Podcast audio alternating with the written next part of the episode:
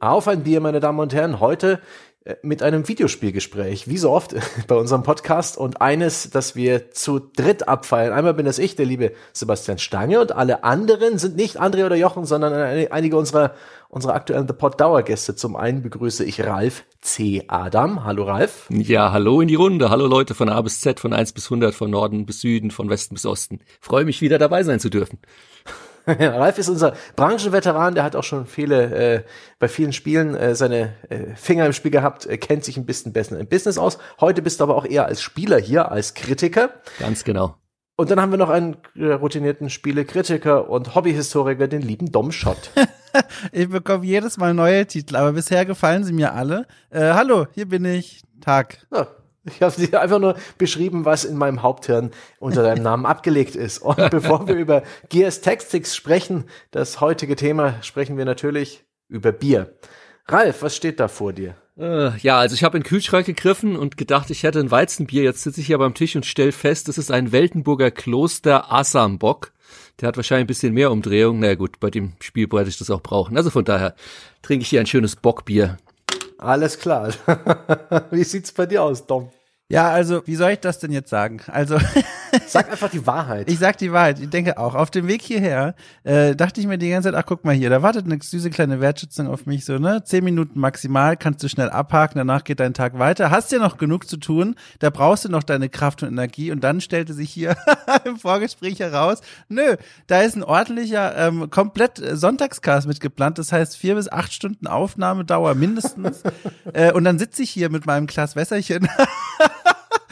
Und denke mir, na gut, aber das macht gar nichts. Dann äh, sprechen wir jetzt eben in ausufernder Länge über dieses Spiel und dazu habe ich mir natürlich ein ganz wunderbares Getränk geholt. Das ist ein Leitungswasser. Ich weiß nicht, ob es euch allen ein Begriff ist. Es mhm. ist eine relativ frische Zapfung direkt aus meiner Küche. Hat, ähm, ich habe es schon mehrfach getrunken, deswegen weiß ich auch, wie es schmeckt. Es hat einen relativ interessanten Abgang. Es schmeckt nicht nach was, was man trinken sollte, stillt aber den Durst und das ist heute mein Getränk für diesen Sonntagskast. Ja.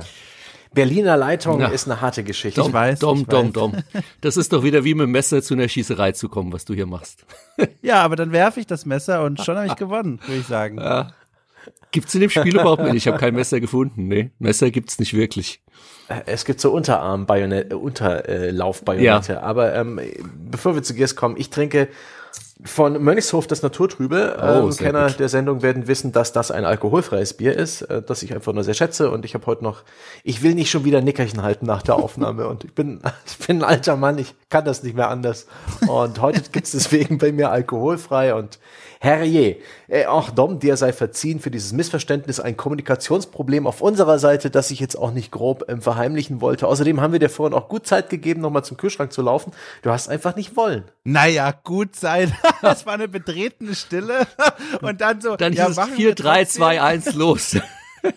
das war, aber, aber äh, Sebastian, was ich mich immer frage, wenn du das erzählst mit dem, dass du dich dann eigentlich hinlegen möchtest danach, warum castest du eigentlich nicht im Bett? Da sollte man doch eigentlich auch ein Setup basteln können. Da habe ich auch selber schon mal drüber nachgedacht. Irgendwie so ein Nein. kleines Holztischchen, das man sich ins Bett stellt, Nein. mit einer kleinen Anrichte. Nein, A ist das Bett zum Schlafen oder zum Lesen da. Ich will ja. da nicht noch irgendwie groß ähm, Technik reinbringen.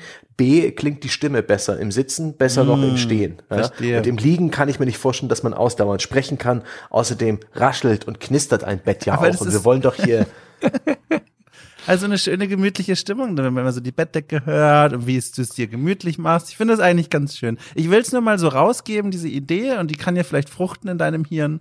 Äh, und mal gucken, vielleicht. Nein, ich habe bereits Nein gesagt. Und irgendwann gibt's dann Schnarchgeräusch, während die anderen. Ich wünsche mir, ich wünsch mir das mal in Sonntagskast, wo alle im Bett liegen. Das, das wäre nee, doch mal ein schönes nein. Experiment. Du kannst dich zu einem dieser, hier, dieser Sex-Podcasts da draußen einladen. Da passt es thematisch besser. Ja, finde ich auch schön. Ja, warum? Ja, machen wir das so. Ich meine, heute geht's ja auch um Austrittslöcher, aber oh Gott, das ist was anderes. Also das ist eine wunderbar schlechte äh, kleine Überleitung zu Gears Tactics, wo wir es auch mit Austrittslöchern zu tun bekommen ähm, und äh, muskelbepackten Menschen, die aussehen wie so Plastikfiguren, wie so Actionfiguren und es gibt die ganzen Gears of War Standards. Und bevor ich äh, zum Spiel eigentlich komme, möchte ich bei euch beiden mal abfragen, wie gut ihr euch denn auskennt. A, in Sachen Gears of War, das ist schließlich die thematische Tapete und B, ähm, mit dem XCOM-Gameplay oder den Derivaten davon, also diese rundenbasierte Taktik, die letztendlich das Spiel spielerisch bietet. Ralf, bist du der Genre-Veteran schlechthin? Bist du ein Gears-Kenner und XCOM-Suchti?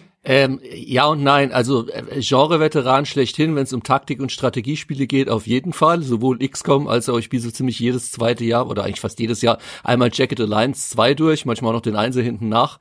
Ähm, bin also ein absoluter rundenbasierter Taktikfanatiker.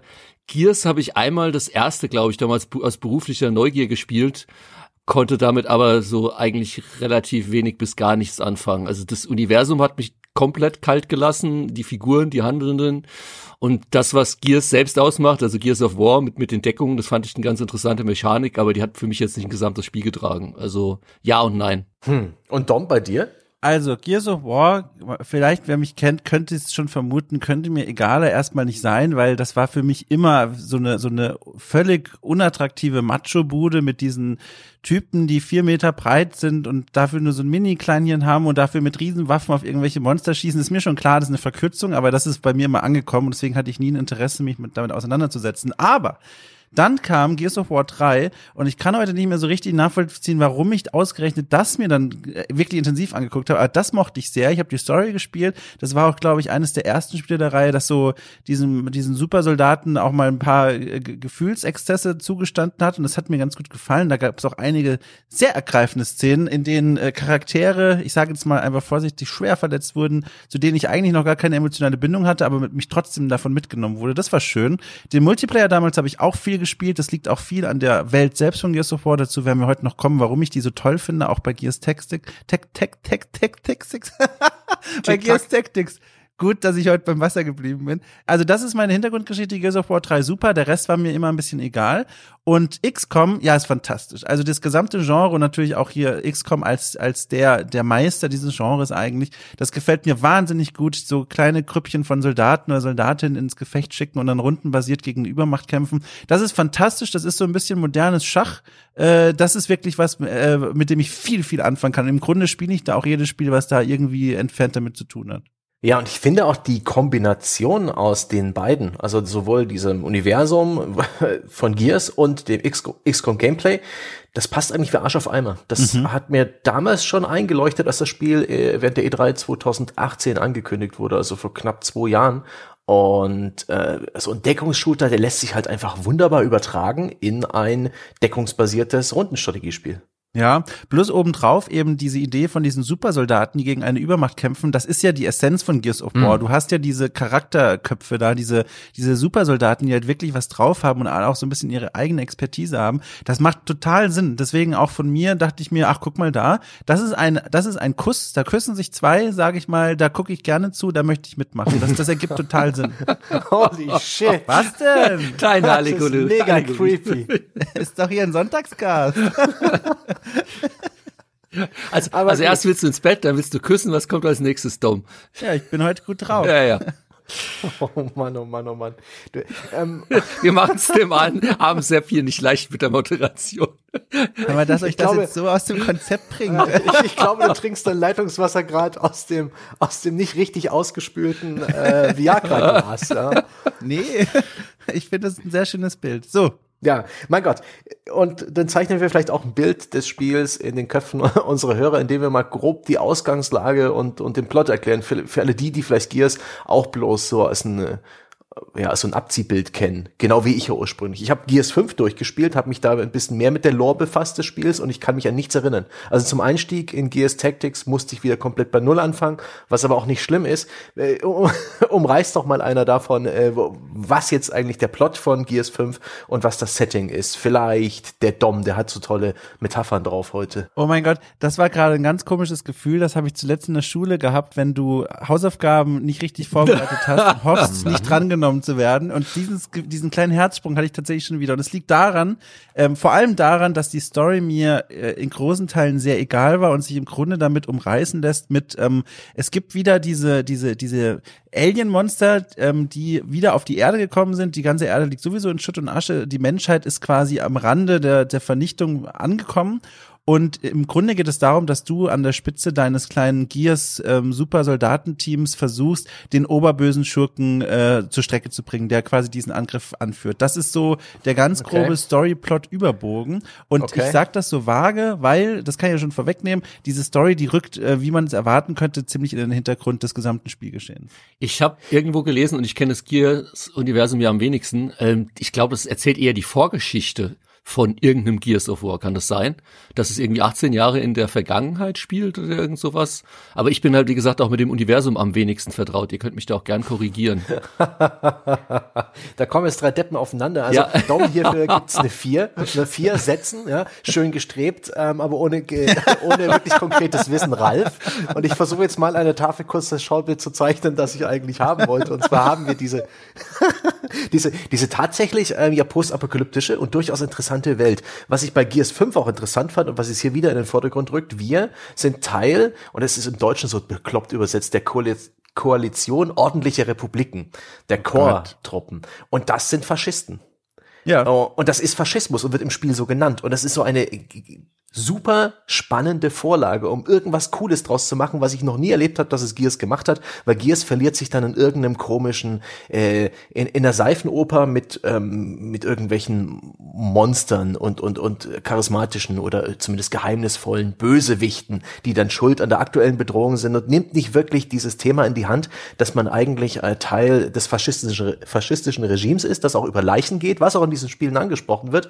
Wir erleben da zum Beispiel, wie halt äh, Massenvernichtungswaffen genutzt werden, um dieser ähm, Locust-Horde, dieser Monster-Horde Einhalt zu gebieten. Und das war auch in Gears 5 ein großer, ja, ein großes Thema, wo eben auch zivile Opfer in Kauf genommen wurden. Und ja, was sie daraus machen, ist halt leider nicht viel, denn ähm, unser Hauptcharakter ist jemand, der nicht mehr so wirklich Bock aufs Kämpfen hat, der inzwischen Mechaniker ist, aber ja, der, der Präsident, der Diktator befiehlt ihm, geh und kämpfe Ukur. Ja, Ukur ist diesmal der Bösewicht, Ukur ist irgendeine Art, weiß ich nicht, Böser Magier. Alien-Schamane. Ja, ja, Alien, Alien-Magier, sowas. Und das ist direkt so bekloppt, ja. Da, da fällt die Story eigentlich in dem ersten Kapitel bereits von einem Cliff und, und, und funktioniert nicht mehr. Und dazu habe ich auch am Anfang des Spiels ein riesiges Problem, und das habe ich immer schon mit der Reihe, diesen ähm, Charakteren äh, irgendwas abzunehmen. Mm. Die sehen alle aus wie, äh, wie, äh, wie Actionfiguren oder wie Wrestler und sie äh, schauspielen auch auf einer ähnlichen, auf einem ähnlichen Niveau wie diese Pro-Wrestler im US-Fernsehen. Das ist einfach nur, das ist peinlich. Da, das, nee.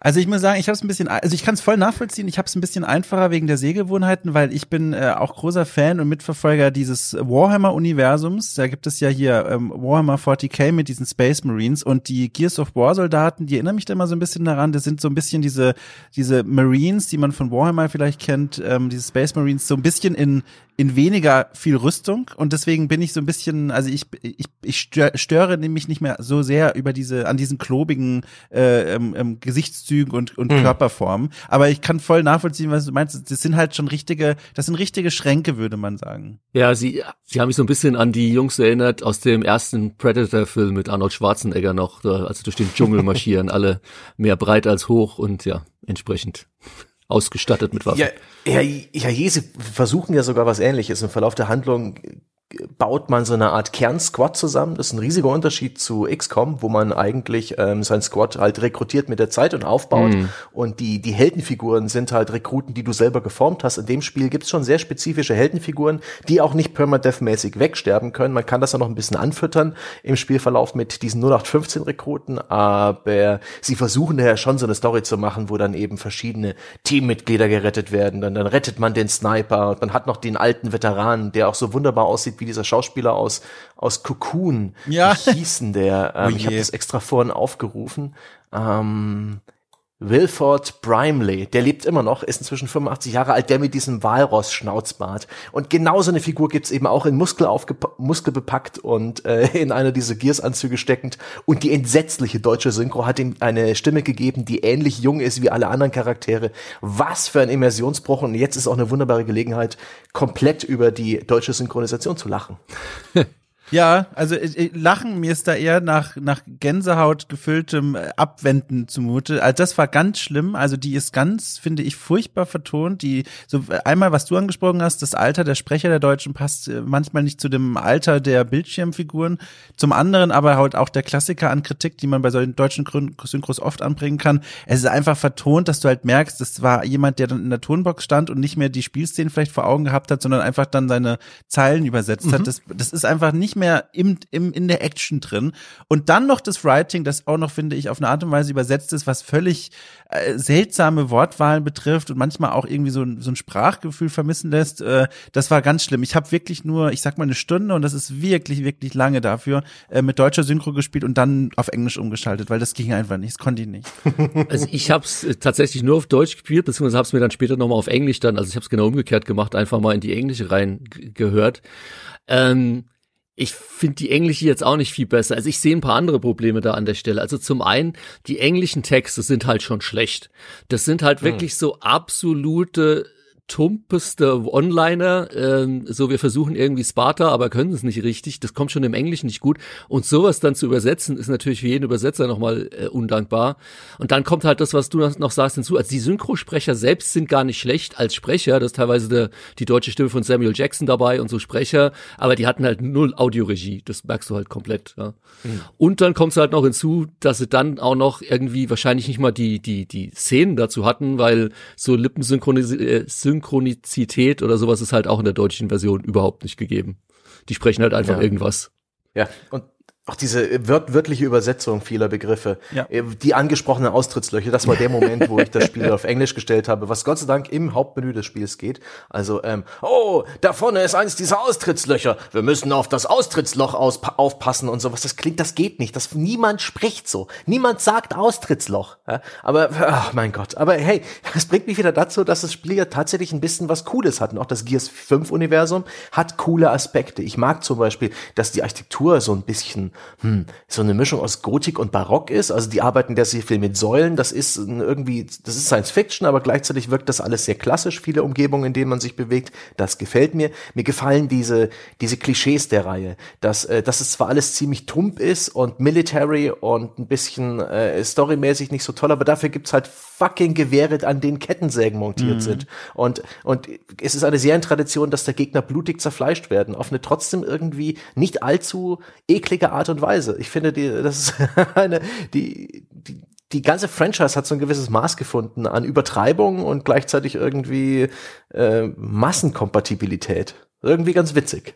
Das ist tatsächlich, finde ich, auch eine ganz, ganz große Stärke von dem Spiel, aber auch dem Universum überhaupt, dass es eine Zukunftsvision ist, in denen Projektilwaffen immer noch quasi die, die Hauptbühne für sich haben. Das bedeutet, das gibt dem Ganzen immer so ein Scheppern. Also Plasma- und Energiewaffen, was man ja aus, aus anderen Science-Fiction-Szenarien kennt, die spielen da eine sehr untergeordnete Rolle. Mhm. Das hat zur Folge, dass die Kämpfe sowohl im Spiel als auch in, also in allen Spielen der Reihe immer sehr wuchtig sind, immer sehr brutal, immer sehr dreckig klingen und entsprechend auch äh, toll anzusehen sind. Also toll im Sinne von, da, da passiert irgendwie was, das kann man irgendwie nachfühlen. Das ist was anderes, als wenn da jemand mit einem Snipergewehr, das irgendwie so einen hochkonzentrierten Energiebündel verschickt, dann, dann wie, wie bei einer Operation super genau oder ein Körperteil abtrennt. Oder wenn da jemand mit so einem rostigen Maschinengewehr da irgendwie Projektile in jemanden reinhämmert und der auch so zurückgeworfen wird, weil diese einzelnen ähm, Patronen schon so groß sind und so wuchtig sind. Das hat dem, das gibt dem Ganzen was richtig so, was, das kann man fast schon greifen, so. Das hat was sehr, sehr echtes. Und das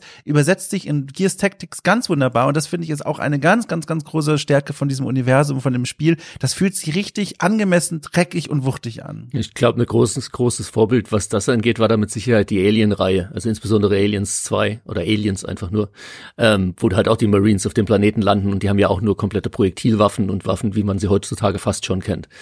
Und äh, das sowohl von den von von den Armors, die die äh, also die die Rüstungen, die die äh, Jungs da teilweise anhaben, als auch die Waffen selbst und so. Ich denke, da da stand schon viel James Cameron auch Pate im Hintergrund, weil sie eben genau ja. diesen Effekt erzeugen, den auch Alien, wie du ihn schön beschrieben hast, Dom bei mir halt erzeugt. Das ist halt keine irgendwie, das sind Waffen, die kannst du nachvollziehen, wenn du sie siehst du weißt eigentlich schon, vor, bevor sie abgefeuert werden, was sie machen, was du erwarten kannst und ähm, musst nicht überlegen, okay, der hat jetzt die Superplasma Gun und der hat die Laser Gun und welches denn jetzt besser und welche schießt weiter, sondern die, die Waffen, das ist eines mit Sicherheit auch der, der, der positiven Aspekte, wenn es nachher um die Strategie und die Taktik dann geht.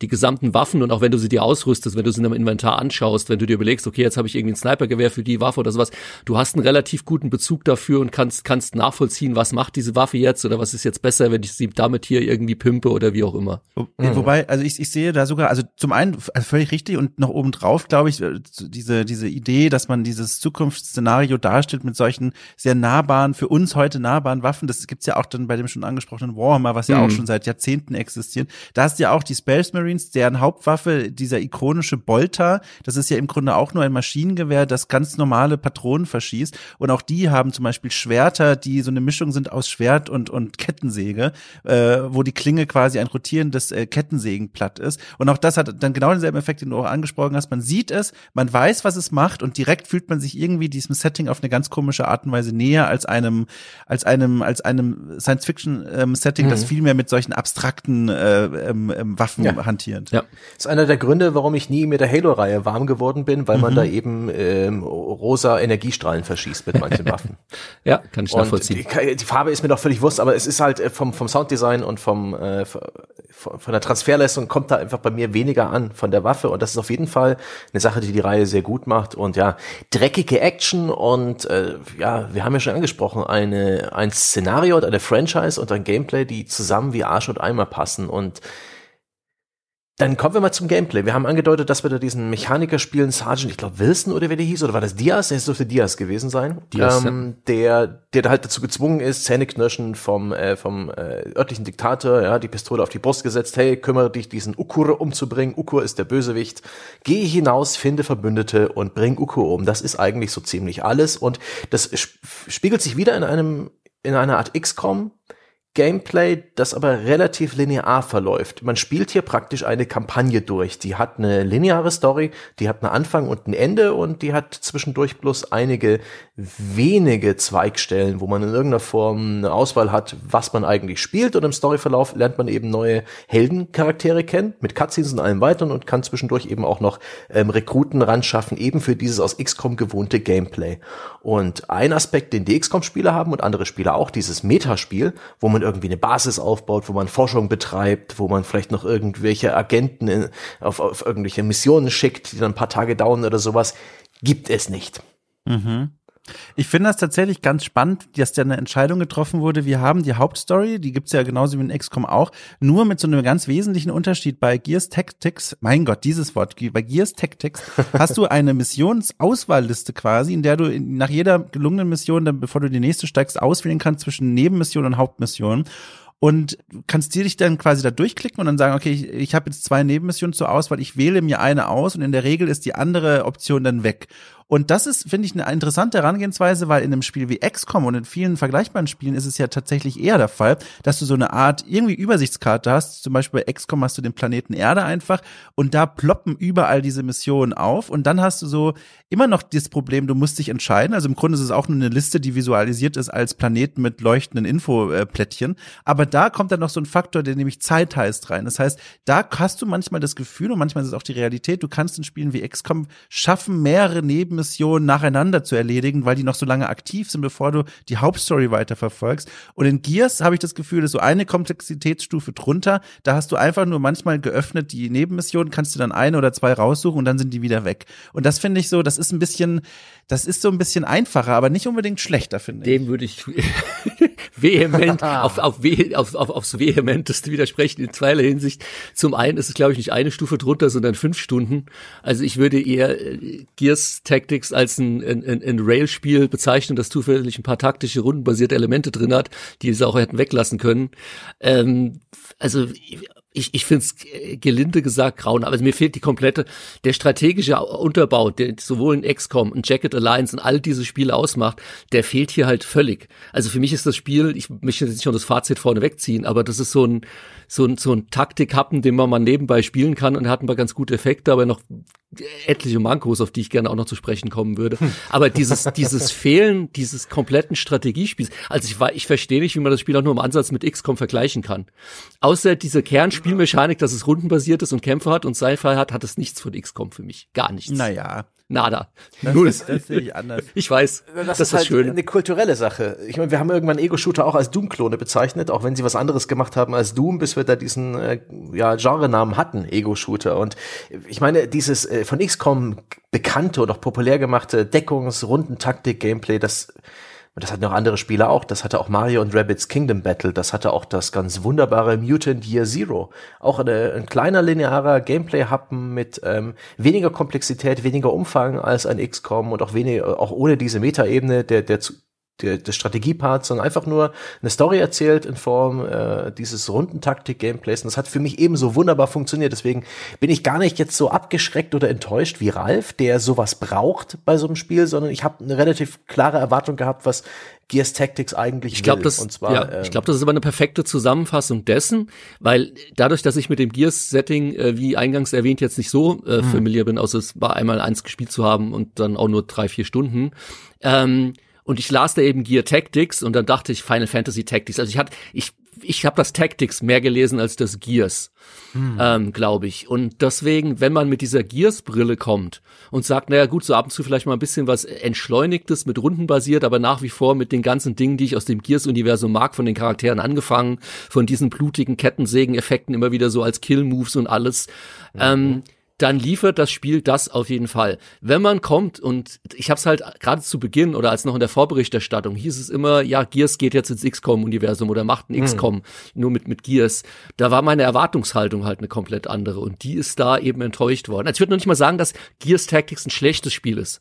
Ähm, es macht für mich die Sachen, die es macht, macht es teilweise sogar relativ gut. Also ich habe auch Sachen erwähnt oder werde noch Sachen erwähnen, die mir nicht gefallen. Es macht auch viele Sachen gut, aber es ist für mich nicht das, was ich von so einer Art Spiel erwarten würde. Wenn ich diese Erwartung quasi ausklammere und sage, ich möchte jetzt irgendwie ein, vielleicht ein taktischeres Gears of War haben oder wie auch immer, dann kann es durchaus sein, dass ich da meine Freude dran habe. Ich habe auch so ein bisschen, nachdem ich es gespielt habe und jetzt im Vorfeld des Talks mal so so die Presse und, und mal so ein bisschen auch die Steam Reviews und so, da ist es ähnlich, glaube ich, zweigeteilt. Also man kann da deutlich rauslesen, je nachdem, was die Erwartung war, dass die Leute begeistert sind oder wirklich auch teilweise schreiben, das ist das ist der letzte Scheiß. Also ich kann mir nicht erklären, wie man bei dem Spiel auf das Ergebnis kommt, ist der letzte Scheiß, denn wenn wir dann mal zu den einzelnen Kämpfen kommen, da gibt es, finde ich, genug Dinge, die, die in Gears of, die in Gears Tactics ähm, äh, teilweise besser macht als ein XCOM alleine, was die Möglichkeiten in den Kämpfen angeht. Ich stimme dir aber vollkommen zu, wenn du sagst, dieser Wirtschaftspart fehlt und nicht nur als er fehlt als Feststellung, sondern er fehlt mir auch als als als als weiteres äh, ähm, Feature, um quasi das Spiel ein bisschen interessanter und komplexer zu machen. Völlig richtig. Aber ich finde, in dem Spiel ist das gar nicht so schlimm. Es ergibt sich zum einen aus dem Setting heraus, dass du eben diese ständig mobile Einheit hast, die einfach keine Basis errichtet, sondern unterwegs ist. Ich meine, klar, was war zuerst da Ei oder Huhn? Die Idee des Settings oder dieses fehlende Feature? Feature, aber es, es findet gut zusammen. Das heißt, ich habe nie den Moment gehabt, wo ich mir dachte, ach Mensch, es fehlt mir jetzt aber, dass diese fünf Soldaten mal halt machen und ein halbes Jahr da ihre Basis aufschlagen. Und zum anderen wird das ja versucht, so ein bisschen aufzufangen mit einer Ressource, die, die man so vielleicht als Ausrüstung beschreiben könnte. Dazu kommen wir später noch bestimmt. Diese Lootboxen quasi, die auf dem Schlachtfeld verteilt sind und die man ja auch in den Missionen ganz unterschiedlich freischalten kann. Also wenn man möchte, kann man schon durchaus, das sage ich jetzt auch zur Vollständigkeitshalber, dass man da nicht den, vielleicht einen falschen Eindruck bekommt, man kann schon durchaus vor diesen Nebenmissionen sitzen und gucken, was gäbe es denn dort für Belohnungen, wenn man die besteht und dann so ein bisschen gucken, okay, das bräuchte ich, jenes bräuchte ich, deswegen wegen erledige ich die Mission. Aber ich stimme dir da vollkommen zu, vergleichbar mit diesem, mit diesem Wirtschaftsfaktor, den so ein XCOM hat, wo du ja wirklich manchmal minutenlang tüftelnd vor deinem Bildschirm sitzt und nachdenkst, was du als nächstes baust oder rekrutierst oder erforschst, das gibt's nicht, das stimmt. Aber das find, macht in meinen Augen, wie gesagt, das Spiel nicht sofort vernichtend, so viel schlechter, wie, wie es jetzt eben klang. Naja, das, äh, eine Sache, die kommt ja noch erschwerend hinzu, für mich zumindest wiederum, ähm, mit, mit, mit meiner Erwartungshaltung. Es geht ja noch einen Schritt weiter. Also du hast ja nicht nur nicht diese, diesen Basenbau oder diesen Unterbau oder bei, bei Jacket Alliance oder von anderen Spielen hast du eine Weltkarte, wo du dann entscheiden kannst, wo gehst du lang. Ähm, und dann passieren immer wieder andere Dinge, je nachdem, welchen Weg du rauswählst oder welchen Sektor du zuerst eroberst, dann wirst du zurückgeschlagen. Das Spiel geht ja noch einen Schritt weiter. Es ist so linear, dass es dir in den Missionen teilweise noch vorgibt, wen du mitzunehmen hast. Sowohl was die Anzahl mhm. angeht, als auch die Charaktere. Teilweise limitiert es dich sogar, du darfst jetzt in dieser Mission die, die Waffen nicht einsetzen. Also du spielst hier das Spiel des Game Designers. Du spielst hier kein ja. Spiel, das irgendwie dir ja. Äh, eine freie Möglichkeit gibt, strategisch vorzugehen, sondern wenn wir unsere Spielergebnisse vergleichen würden, wie wir die einzelnen Kampagnen gespielt haben, wir hätten wahrscheinlich zu 90 Prozent sogar an derselben Stelle mit derselben, mit demselben Charakter denselben Kill gemacht. Gut, oh. aber ich oh. finde, spielerische Freiheit ist ja nicht das, das, das höchste der Gefühle, weißt du? Das ist ja nicht das, das, das Königsfeature, das man möchte. Bei einem Taktikspiel für mich schon. Und das ja, ist halt. Äh, naja, Moment, Moment, Moment. Innerhalb der Schlachten, innerhalb der Schlacht, dazu kommen wir auch noch, wer, gibt es genug Möglichkeiten, finde ich, die Situation zu lösen. Alleine schon durch die angesprochenen Lootboxen, die auf dem Schlachtfeld herumliegen und so Zufallsausrüstung äh, enthält. Wenn man sich dann durchaus entscheiden kann, möchte ich diesen Weg zur Seite noch gehen und versuchen, die einzusammeln. Aber diese Einschränkungen, die da passieren mit, manchmal darfst du nur bestimmte Leute mitnehmen von deinen vier, manchmal fünf, äh, manchmal darfst du nur bestimmte Waffen benutzen. Das habe ich eher gelesen als eine Erschwerung, die sich auch wieder aus dem Setting ergibt, dass du eben in einer Art Widerstandskampf bist und dir quasi vom Setting her gesagt wird, natürlich auch vom Game Designer dadurch, äh, wir geben dir folgende Erschwernisse. Und das habe ich weniger gelesen als Einschränkung, was es natürlich ist, aber in erster Linie als wir drehen mal ein bisschen den Schwierigkeitsgrad hoch. Mhm. Und das fand ich sehr angenehm. Man kann eben nicht wie in einem XCOM jederzeit optimiert an jede Situation herangehen, sondern manchmal wird man mit Leuten dort in ein Boot gesetzt, wo man sagt, also zufrieden bin ich nicht, aber ich muss ja und dann muss ich mich damit arrangieren. Das finde ich eigentlich tatsächlich eher was Gutes als was Schlechtes. Ja, hier bin ich auch äh, zum einen, ja, Ralf, das Spiel ist keine Sandbox. Wir haben es alle bemerkt. Es ist linear. Und ich kann, ich kann damit besser leben als du. Aber und das hat eben auch so ein paar Auswirkungen, über die wir noch sprechen. Was äh, Dom jetzt anspricht, empfinde ich auch eher als ein bisschen positiver. Die Tatsache, dass man eben vom Spiel ab und zu gezwungen wird, vielleicht auch die gewohnten Taktiken ein bisschen aufzubrechen. Ich habe dann auch schnell meine Lieblingscharaktere gehabt, ähm, mhm. mit denen ich halt besonders effektiv war, mit die ich gut einschätzen konnte, die ich gerne dabei hatte. Und da war es nett, wenn ich die mal nicht nehmen durfte. Oder wie bei den Nebenaufgaben, die immer so als kleine Pufferzone später dann zwischen den Miss Hauptmissionen reingestreut werden. Also hier so, bevor es mit der Story weitergeht, erledige erstmal diese Waschliste. Was auch ganz nett ist, dass man dann eben jeden Charakter nur auf eine Nebenmission nehmen darf und dadurch auch ein bisschen gezwungen ist, sein B-Team mal einzusetzen, wenn man diese Nebenmissionen macht. Und das sind alles relativ plumpe, relativ offensichtliche Methoden, mm. ähm, um so ein bisschen Abwechslung reinzubringen und die Spieler dazu zu bringen, halt vielleicht mal ein paar andere Charaktere zu nehmen, vielleicht mal ein Heavy-Soldat, der ein bisschen anders geskillt ist oder eine andere Charakterkombination, um einfach mal ein bisschen ähm, ihn aus seiner Comfortzone zu locken. Denn ich kann mir gut vorstellen, dass, ja, definitiv, das ist ein Spiel, wo man so ein bisschen in seine Comfortzone geraten kann. Aber ich würde sagen, das ist ein guter Punkt, mal einzusteigen in das eigentliche Gameplay ja. von Gears Tactics. Ähm, und das Spiel ist leider relativ es ist zwar linearer, aber es ist halt eins dieser Taktikspiele, also ein relativ komplexes Spiel mit vielen Genrekonventionen, die jetzt vielleicht manche Zuhörer kennen, manche nicht.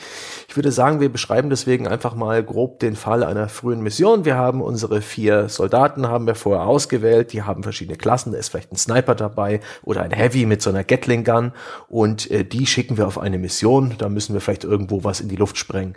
Dann beginnt das Spiel, in dem unser, ne, unser lächerlich designtes Auto, ja, das sieht aus wie Kinderspielzeug, in einer durchaus coolen Kamerasequenz irgendwo hält, ja, dann geht die Klappe auf und die Soldaten grimmig, muskelbepackt, Bullshit, die steigen aus und sind bereit für den Kampf. Die Kamera fährt hoch und wir betrachten das Ganze aus so einer Vogelperspektive. Und als XCOM-Veteran stelle ich als allererstes fest, oh, kein Schachbrettmuster. Mhm. Wobei im Grunde ja doch irgendwie, ne? Also mhm. das System darunter, das oder oder Ralf, möchtest du das? Äh also es ist ein Node-based, also da liegt ein Node-based-System drunter, also quasi ein Schachbrett, aber es ist ähm, weil du kannst ja immer nur, du kannst deinen Charakter immer nur an bestimmte Punkte positionieren. Mhm. Und dann, wenn du da hinklickst, dann zeigt er dir den Weg dahin an, dann erkennst du schon, dass da drunter ein Muster zugrunde liegt. Das muss jetzt nicht unbedingt viereckig mhm. sein, sondern vielleicht sind es auch mal die Kacheln größer und kleiner und der Landschaft ein bisschen angepasst. Aber natürlich ist es ein Stück weit ein, ein Node-based System, das darunter liegt.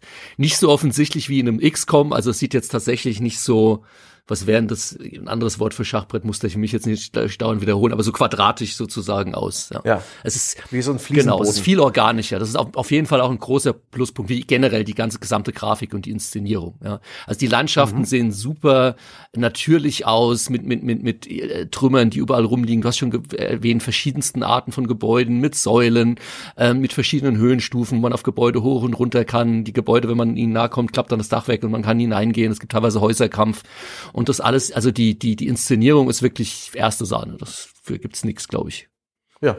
Und ich, es ist einfach nur erfrischend, eine in 45 Grad Winkel an, arrangierte Deckung zu sehen in so einer Sorte Spiel. Mhm. Das ist äh, nach äh, vielen, vielen, vielen Spielen dieser Art, die sich wirklich hart an die rechtwinkligen äh, Laufwege und Hindernisse gehalten haben und Objekte, ist das einfach mal super angenehm, das ein bisschen organischer zu sehen. Und eben auch, wenn man die Figuren bewegt, dann gehen die auf einer geraden Linie, die halten sich dann nicht irgendwie ähm, wie, wie so eine Schachfigur an das zugrunde liegende Muster, das da irgendwie auf der Spielwelt liegt. Das fand ich direkt, das, das wirkt auf den ersten Blick später, wenn man dann die Maus in der Hand hat und den Cursor bewegt und merkt, dass es nur so diese einzelnen Node-Punkte gibt. Danke übrigens für den Begriff Node-Based-System, das war mir so nicht klar. Super. Da merkt man dann, okay, ich habe gar nicht die volle Freiheit, vielleicht wie in einem Echtzeitstrategiespiel, aber bevor der Kampf losgeht, ähm, fühlt sich das schon eher nach Echtzeitspiel an. Und ähm, dann kommen wir zur nächsten Konvention, die ein bisschen anders ist. Bei Gears, äh, bei XCOM bewegt man immer seine Spielfiguren und kann danach schießen und da ist der Zug vorbei. Gears Tactics hat ein ähnlich, ähnliches System, aber ist noch ein bisschen runtersimplifiziert passiert. Ähm, jede Figur hat drei Aktionen oder x Aktionen. Später kann man die auch noch äh, äh, ja, erhöhen und diese Aktionen kann man verteilen, wie man will. Ich kann dreimal laufen, ich kann, ich muss gar nicht laufen, ich kann auch einfach nur schießen. Ähm, Aktionen sind zum Beispiel auch sowas wie eine Granate benutzen, einen speziellen Skill benutzen, der zum Teil auch mehr als einen Aktionspunkt kostet oder sowas wie nachladen. Und das, da dürften sie auch XCOM-Veteranen eigentlich relativ schnell zu Hause hm. fühlen. Ja, ja, ich glaube so, ähm, was man, die, die häufigste Variante, die man eigentlich macht, ist, man rückt irgendwie mit seinem, seinem Marine irgendwie eins, zwei Felder vor in die nächste Deckung. Ähm, dann, wenn ein Gegner irgendwo in Sicht ist, schießt man vielleicht schon einmal, wenn man noch genug Aktionspunkte hat. Und die letzte Aktion, die man häufig macht, ist, man zieht dann so einen Sichtradius auf mit seinem letzten Aktionspunkt und dann verschanzt sich der äh, Marine eben entsprechend und hat so ein Sichtfeld. Und wenn jetzt ein mhm. Gegner seinen Zug hat und läuft in dieses Sichtfeld rein, eröffnet der Marine automatisch das Feuer. Also man sollte immer darauf ja. achten, dass das so der letzte, also mit die letzte Aktion ist, die man eigentlich noch offen hat mit dem letzten Aktionspunkt. Ansonsten sitzt man in Deckung und dann kommt der Gegner an und schießt auf einen, ohne dass man irgendwie eine Gegenwehr hat. Was ich da gleich auch noch erwähnen möchte, ist ein, ein Pro-Tipp hier. Ähm, die Marines sind leider relativ dumm. Also da bin ich bei Ghostbusters Don't Cross the Stream. Also man sollte immer darauf aufpassen, dass in dem Sichtfeld, den man aufzieht, kein eigener Marine steht, weil in 90 Prozent der Fälle, wenn ein Gegner ankommt, schießt mein Marine dann auf meinen anderen äh, Kameraden und nicht auf den Feind, wenn der im Weg steht. Also, ja, es gibt durchaus äh, Friendly Fire in dem durch, Spiel. Ja, also das ist aber das ist tatsächlich finde eine gute Idee. So, das äh, das hätte mich tatsächlich geärgert, weil mir ist es auch ein, zwei Mal passiert, als ich damit gar nicht gerechnet habe, dass das da berücksichtigt wird, wenn eben ein Soldat sagt, guck mal hier, da ist einer in meinen Overwatch-Bereich, mhm. so heißt es da, äh, reingegangen, dann schieße ich mal, dann triffst du durchaus deine eigenen, die quasi vor dem Entdeckung stehen, aber das finde ich nur konsequent, weil du warst ja quasi der Chef, der gesagt hat, hier, das ist dein Auftrag, mach das mal. Und ich finde das auch äh, ganz schön, wie das zusammengefasst ist. Es gibt obendrauf noch so eine Besonderheit, so eine Kleinigkeit eigentlich, die aber dann in solchen Spielen wie XCOM zum Beispiel total fehlt und das ist so einer der Gründe, warum ich die Gefechte in Gears Tactics so mag. Es gibt noch eine, eine, eine gewisse Betonung des Nahkampfes. Nahkampf ist hier tatsächlich eine valide Option vorzugehen. Das heißt, du hast die Möglichkeit, zum Beispiel mit deinen Maschinengewehren, die haben vorne ein Bajonett drauf oder die berühmte Kettensäge, direkt in den Nahkampf zu gehen. Damit gibst du all deine Bewegungspunkte auf, stürmst zum Gegner und dann ist es normalerweise auch direkt so ein One-Hit-Kill. Mhm. Mhm. Und dann ist der Gegner weg und damit, mit dieser Aktion, und das ist das Interessante, schenkst du allen anderen in deinem Team einen zusätzlichen Aktionspunkt. Das bedeutet, wenn einer nach vorne stürmt und vielleicht auch so geskillt ist äh, und, und quasi dazu ausgerüstet ist, solche Aufgaben zu übernehmen, kann er die Mobilität und die Reaktionsmöglichkeiten des gesamten Teams erhöhen. Und das find, äh, führt natürlich dann direkt zu einer ganzen Reihe von spannenden Momenten und Entscheidungen, wenn du halt überlegst, na gut, ich könnte in einen Aktionspunkt wirklich noch gut für alle gebrauchen, dann kann der eine nochmal nachladen, und das muss man ja auch tun, dann kann der andere sich nochmal heilen, der, der letzte kann vielleicht seine Granate nochmal werfen, aber dafür müsste ich einen wirklich ins offene Feuer geben. Und das, finde ich, sorgt immer für Momente, die wirklich, die wirklich spannend sind. Also das sind so, so, eine, so eine Kleinigkeit, die das Spiel wirklich so, die dem so ein bisschen Pep geben. Ich glaube, sonst würde ich es ein bisschen, bisschen öde an der Stelle finden. Mhm. Ich glaube, das ist generell eine Stärke von. Also ich finde, ähm, ich habe jetzt schon einiges auch über die Sachen gesagt, die mir nicht gefallen, aber gerade das Core-Gameplay mit dem Kampf finde ich wirklich sehr, sehr gut. Also auch das, was du jetzt gesagt hast, aber generell dieses Aktionspunktesystem. Sebastian hat es ja auch schon an, angesprochen. Man kann später dann, da kommen wir wahrscheinlich auch noch drauf, so, so seine äh, Skillpunkte vergeben und Perks freischalten und die dann erlauben teilweise auch wieder zusätzliche Aktionspunkte. Also gerade dieses Zusammenspiel, man kann sozusagen in eine Art Killing Stream, äh, Stream Killing Streak, wie sagt man, Killing Streak reinkommen XCOM. Kiss, genau, ja. dass man immer wieder quasi neue Aktionspunkte sich dann auflädt mit gewissen Aktionen und dann immer noch ein bisschen weiterkommt, als man vielleicht mhm. ähm, gekommen wäre, wenn man einfach nur stump, äh, stupide auf den Gegner geballert hätte. Das ist wirklich eine große Stärke von dem Spiel, absolut, ja. Mhm. Aber auch eine, die das Spiel aus sich heraus für mich gar nicht so gut erklärt hat. Das stimmt. Ich habe erst auf der offiziellen, auf der offiziellen Website zum Spiel gibt es einen durchaus brauchbaren Strategy Guide, der einfach nur alle Spielfunktionen und Besonderheiten sehr genau erklärt, der auch erklärt, in welche Richtung man die einzelnen Klassen ähm, entwickeln kann. Da gibt's bloß im Menü, und da kann ich mich später noch drüber aufregen, ein völlig den Spieler überforderndes Grid mit Skills und, und passiven Fähigkeiten, das, aus dem nicht sofort klar wird, äh, welche Archetypen da drin sind. Das hätte man da auch im Spielmenü daneben schreiben können. Aber da habe ich dann noch wirklich hundertprozentig geblickt, wie was es mit diesen, äh, mit diesen Nahkampf-Moves und mit den Exekutionsmoves auf sich hat. Denn in diesem Spiel ist es so, sowohl unsere Charaktere als auch die Gegner, wenn man sie erschießt und äh, final trifft, also ihren Lebensbalken leer macht, dann gehen die erst in so einen Downed-Zustand. Das kennt zum Beispiel der heutige Battle Royale-Spieler ganz gut. Und dann bluten sie langsam aus, wenn sie nicht von einem Kumpel ge geheilt werden. Und genauso ist es bei uns der Fall, wenn unsere Mit Teammitglieder am Boden sind, dann können sie auch noch geheilt werden, also wiederbelebt, oder sie können sich in manchen Fällen sogar selbst wiederbeleben. Und wenn man Gegner in diesem Down-Zustand hat, dann kann da jede Spielfigur hingehen und den mit einem Exekutionsmove wegmachen. Und genauso wie bei diesen Kettensägen-Kills oder Bajonett-Kills, damit allen Teammitgliedern einen Aktionspunkt schenken. Hm. Und wenn man sich da ein bisschen vorbereitet, also schon ein paar angeschossene Gegner in der Gegend liegen hat und ein paar Gegner weiter weg, dann kann sich das so aufschaukeln, mhm. weil man immer wieder allen Leuten ähm, mehr Aktionspunkte gibt, so dass sogar vielleicht irgendwann der Heavy oder der Sniper, der ganz weit ähm, zurückgefallen ist, plötzlich seine sechs Aktionspunkte hat und wieder aufschließen kann. Und plötzlich entwickelt dieses aus XCOM bekannte, so statische, ja, schachartige, nüchterne, strategische Gameplay, so eine Art Drehmoment, ja, so, ja. so ein bisschen, so eine, eine Wucht, die auch hervorragend zu dem Gears-Setting passt. Und dazu sind diese, diese, diese Exekutionsmoves auch noch so richtig, ja, die schmatzen richtig, ja. da gibt's sehr viele Flüssigkeits-Soundeffekte und kerniges Gekloppe. Das ist, muah, fein. Das habe ich nicht, damit habe ich nicht gerechnet. Mhm. Das äh, musste ich erst irgendwann wirklich blicken und als es Klick gemacht hat, habe ich damit dann wirklich Spaß gehabt, dass, ähm, dass dieses Spiel sich, wenn man eine Runde clever spielt, auf eine Art und Weise aufschaukeln kann, die, die ich so noch nicht kannte. Und das fand ich total geil. Dafür gibt's einen Daumen nach oben in Richtung der Gameplay-Designer. Das haben sie sich echt gut ausgedacht. Ja. Man braucht es tatsächlich sogar teilweise und muss so vorgehen, weil in bestimmten Missionen gibt's dann immer so, so ähm, ähm, Subziele, was sind das, Subziele, nee, was, äh, Unterziele, ähm, mhm. dass man, wenn man einen besonderen Bonus bekommt, wenn man die Mission in 15 Runden oder sowas absolviert. Und wenn man normal spielt, schafft man das dann in dieser Rundenanzahl nicht. Das heißt, man muss sich quasi immer wieder, wie du es beschrieben hast, so hochschaukeln und weitere APs innerhalb von einer Runde sich dazu holen um die Mission innerhalb von diesem Unterziel auch wirklich zu absolvieren. Mhm. Und, und noch obendrauf, also völlige Zustimmung, finde ich alles fantastisch. Und obendrauf kommt noch, was ich auch sehr mag, die Atmosphäre auf dem Schlachtfeld. Ich fange mal mit dem kurz mit dem Punkt an, wo ich glaube, da werden vielleicht jetzt noch die meisten von euch beiden die Kopf schütteln. Aber ich mag sehr dieses Bantering, diese, diese Rufe der einzelnen Soldaten, wie die so oh. kommentieren, was auf dem Schlachtfeld passiert. Ja, ja, ja, lass mir kurz den Satz, dann darfst du direkt sagen, dass das doof ist. Aber ich finde es toll, denn äh, äh, ich meine, die Klassiker kennt man, ne? Jemand hat sein Magazin leer geschossen. Klar, das ist jetzt nicht besonders spektakulär, dass derjenige dann ruft, oh, mein Magazin ist leer oder so. Aber was ich mag zum Beispiel, es gibt Fähigkeiten, die man einsetzen kann, um andere Gegner aus der Deckung zu treiben. Und das ist im Grunde, ähm, wenn man es beschreiben würde, nüchtern eigentlich nur ein, dein Soldat ähm, ähm, stößt eine Reihe von Beleidigungen oder Flüchen aus. Aber das ist in der englischen Synchro jetzt so schön vertont. Da klingt jemand so richtig kernig und wütend und fängt an, diese Gegner zu beleidigen, die dann von ihrer Deckung zurückweichen, wo ich denke, das ist ganz schön geil, das ist ganz schön cool. Oder auch wenn du Gegner verfehlst, dann, äh, dann, dann lachen die manchmal und geben so hämisches äh, Lachen von sich und verhöhnen dich. Das, das, das überträgt sich auf mich als Spieler dann richtig. Das mag ich zum einen. Und zum anderen finde ich sehr, sehr schön, äh, das ist so eine Kleinigkeit eigentlich nur, die aber auch ganz fantastische Idee ist und die es in einem XCOM auch gar nicht so gibt, dass du Spiel äh, Gegner richtig aus der Deckung schießen kannst. Mhm. Also wenn du äh, zum Beispiel mit dem mit der richtigen Waffe auf Gegner schießt, die in der Deckung stehen und die werden nur so ein bisschen getroffen, auch da unterscheidet das Spiel zwischen Volltreffern und Teiltreffern, dann werden die so ein bisschen zurückgeschleudert und stolpern wirklich ein paar Schritte zurück und das ist nicht einfach nur für Look and Feel, sondern das übersetzt sich ins Gameplay. Die stehen dann außerhalb der Deckung, weil du die zurückgedrängt hast und das ist das sieht nicht nur fantastisch aus, sondern ist auch einfach ein schönes Gefühl, wenn sich da diese Atmosphäre so ins Spiel Spiel niederschlägt. Das ist wirklich toll. Hm, hm. Äh, mal eine kurze Frage.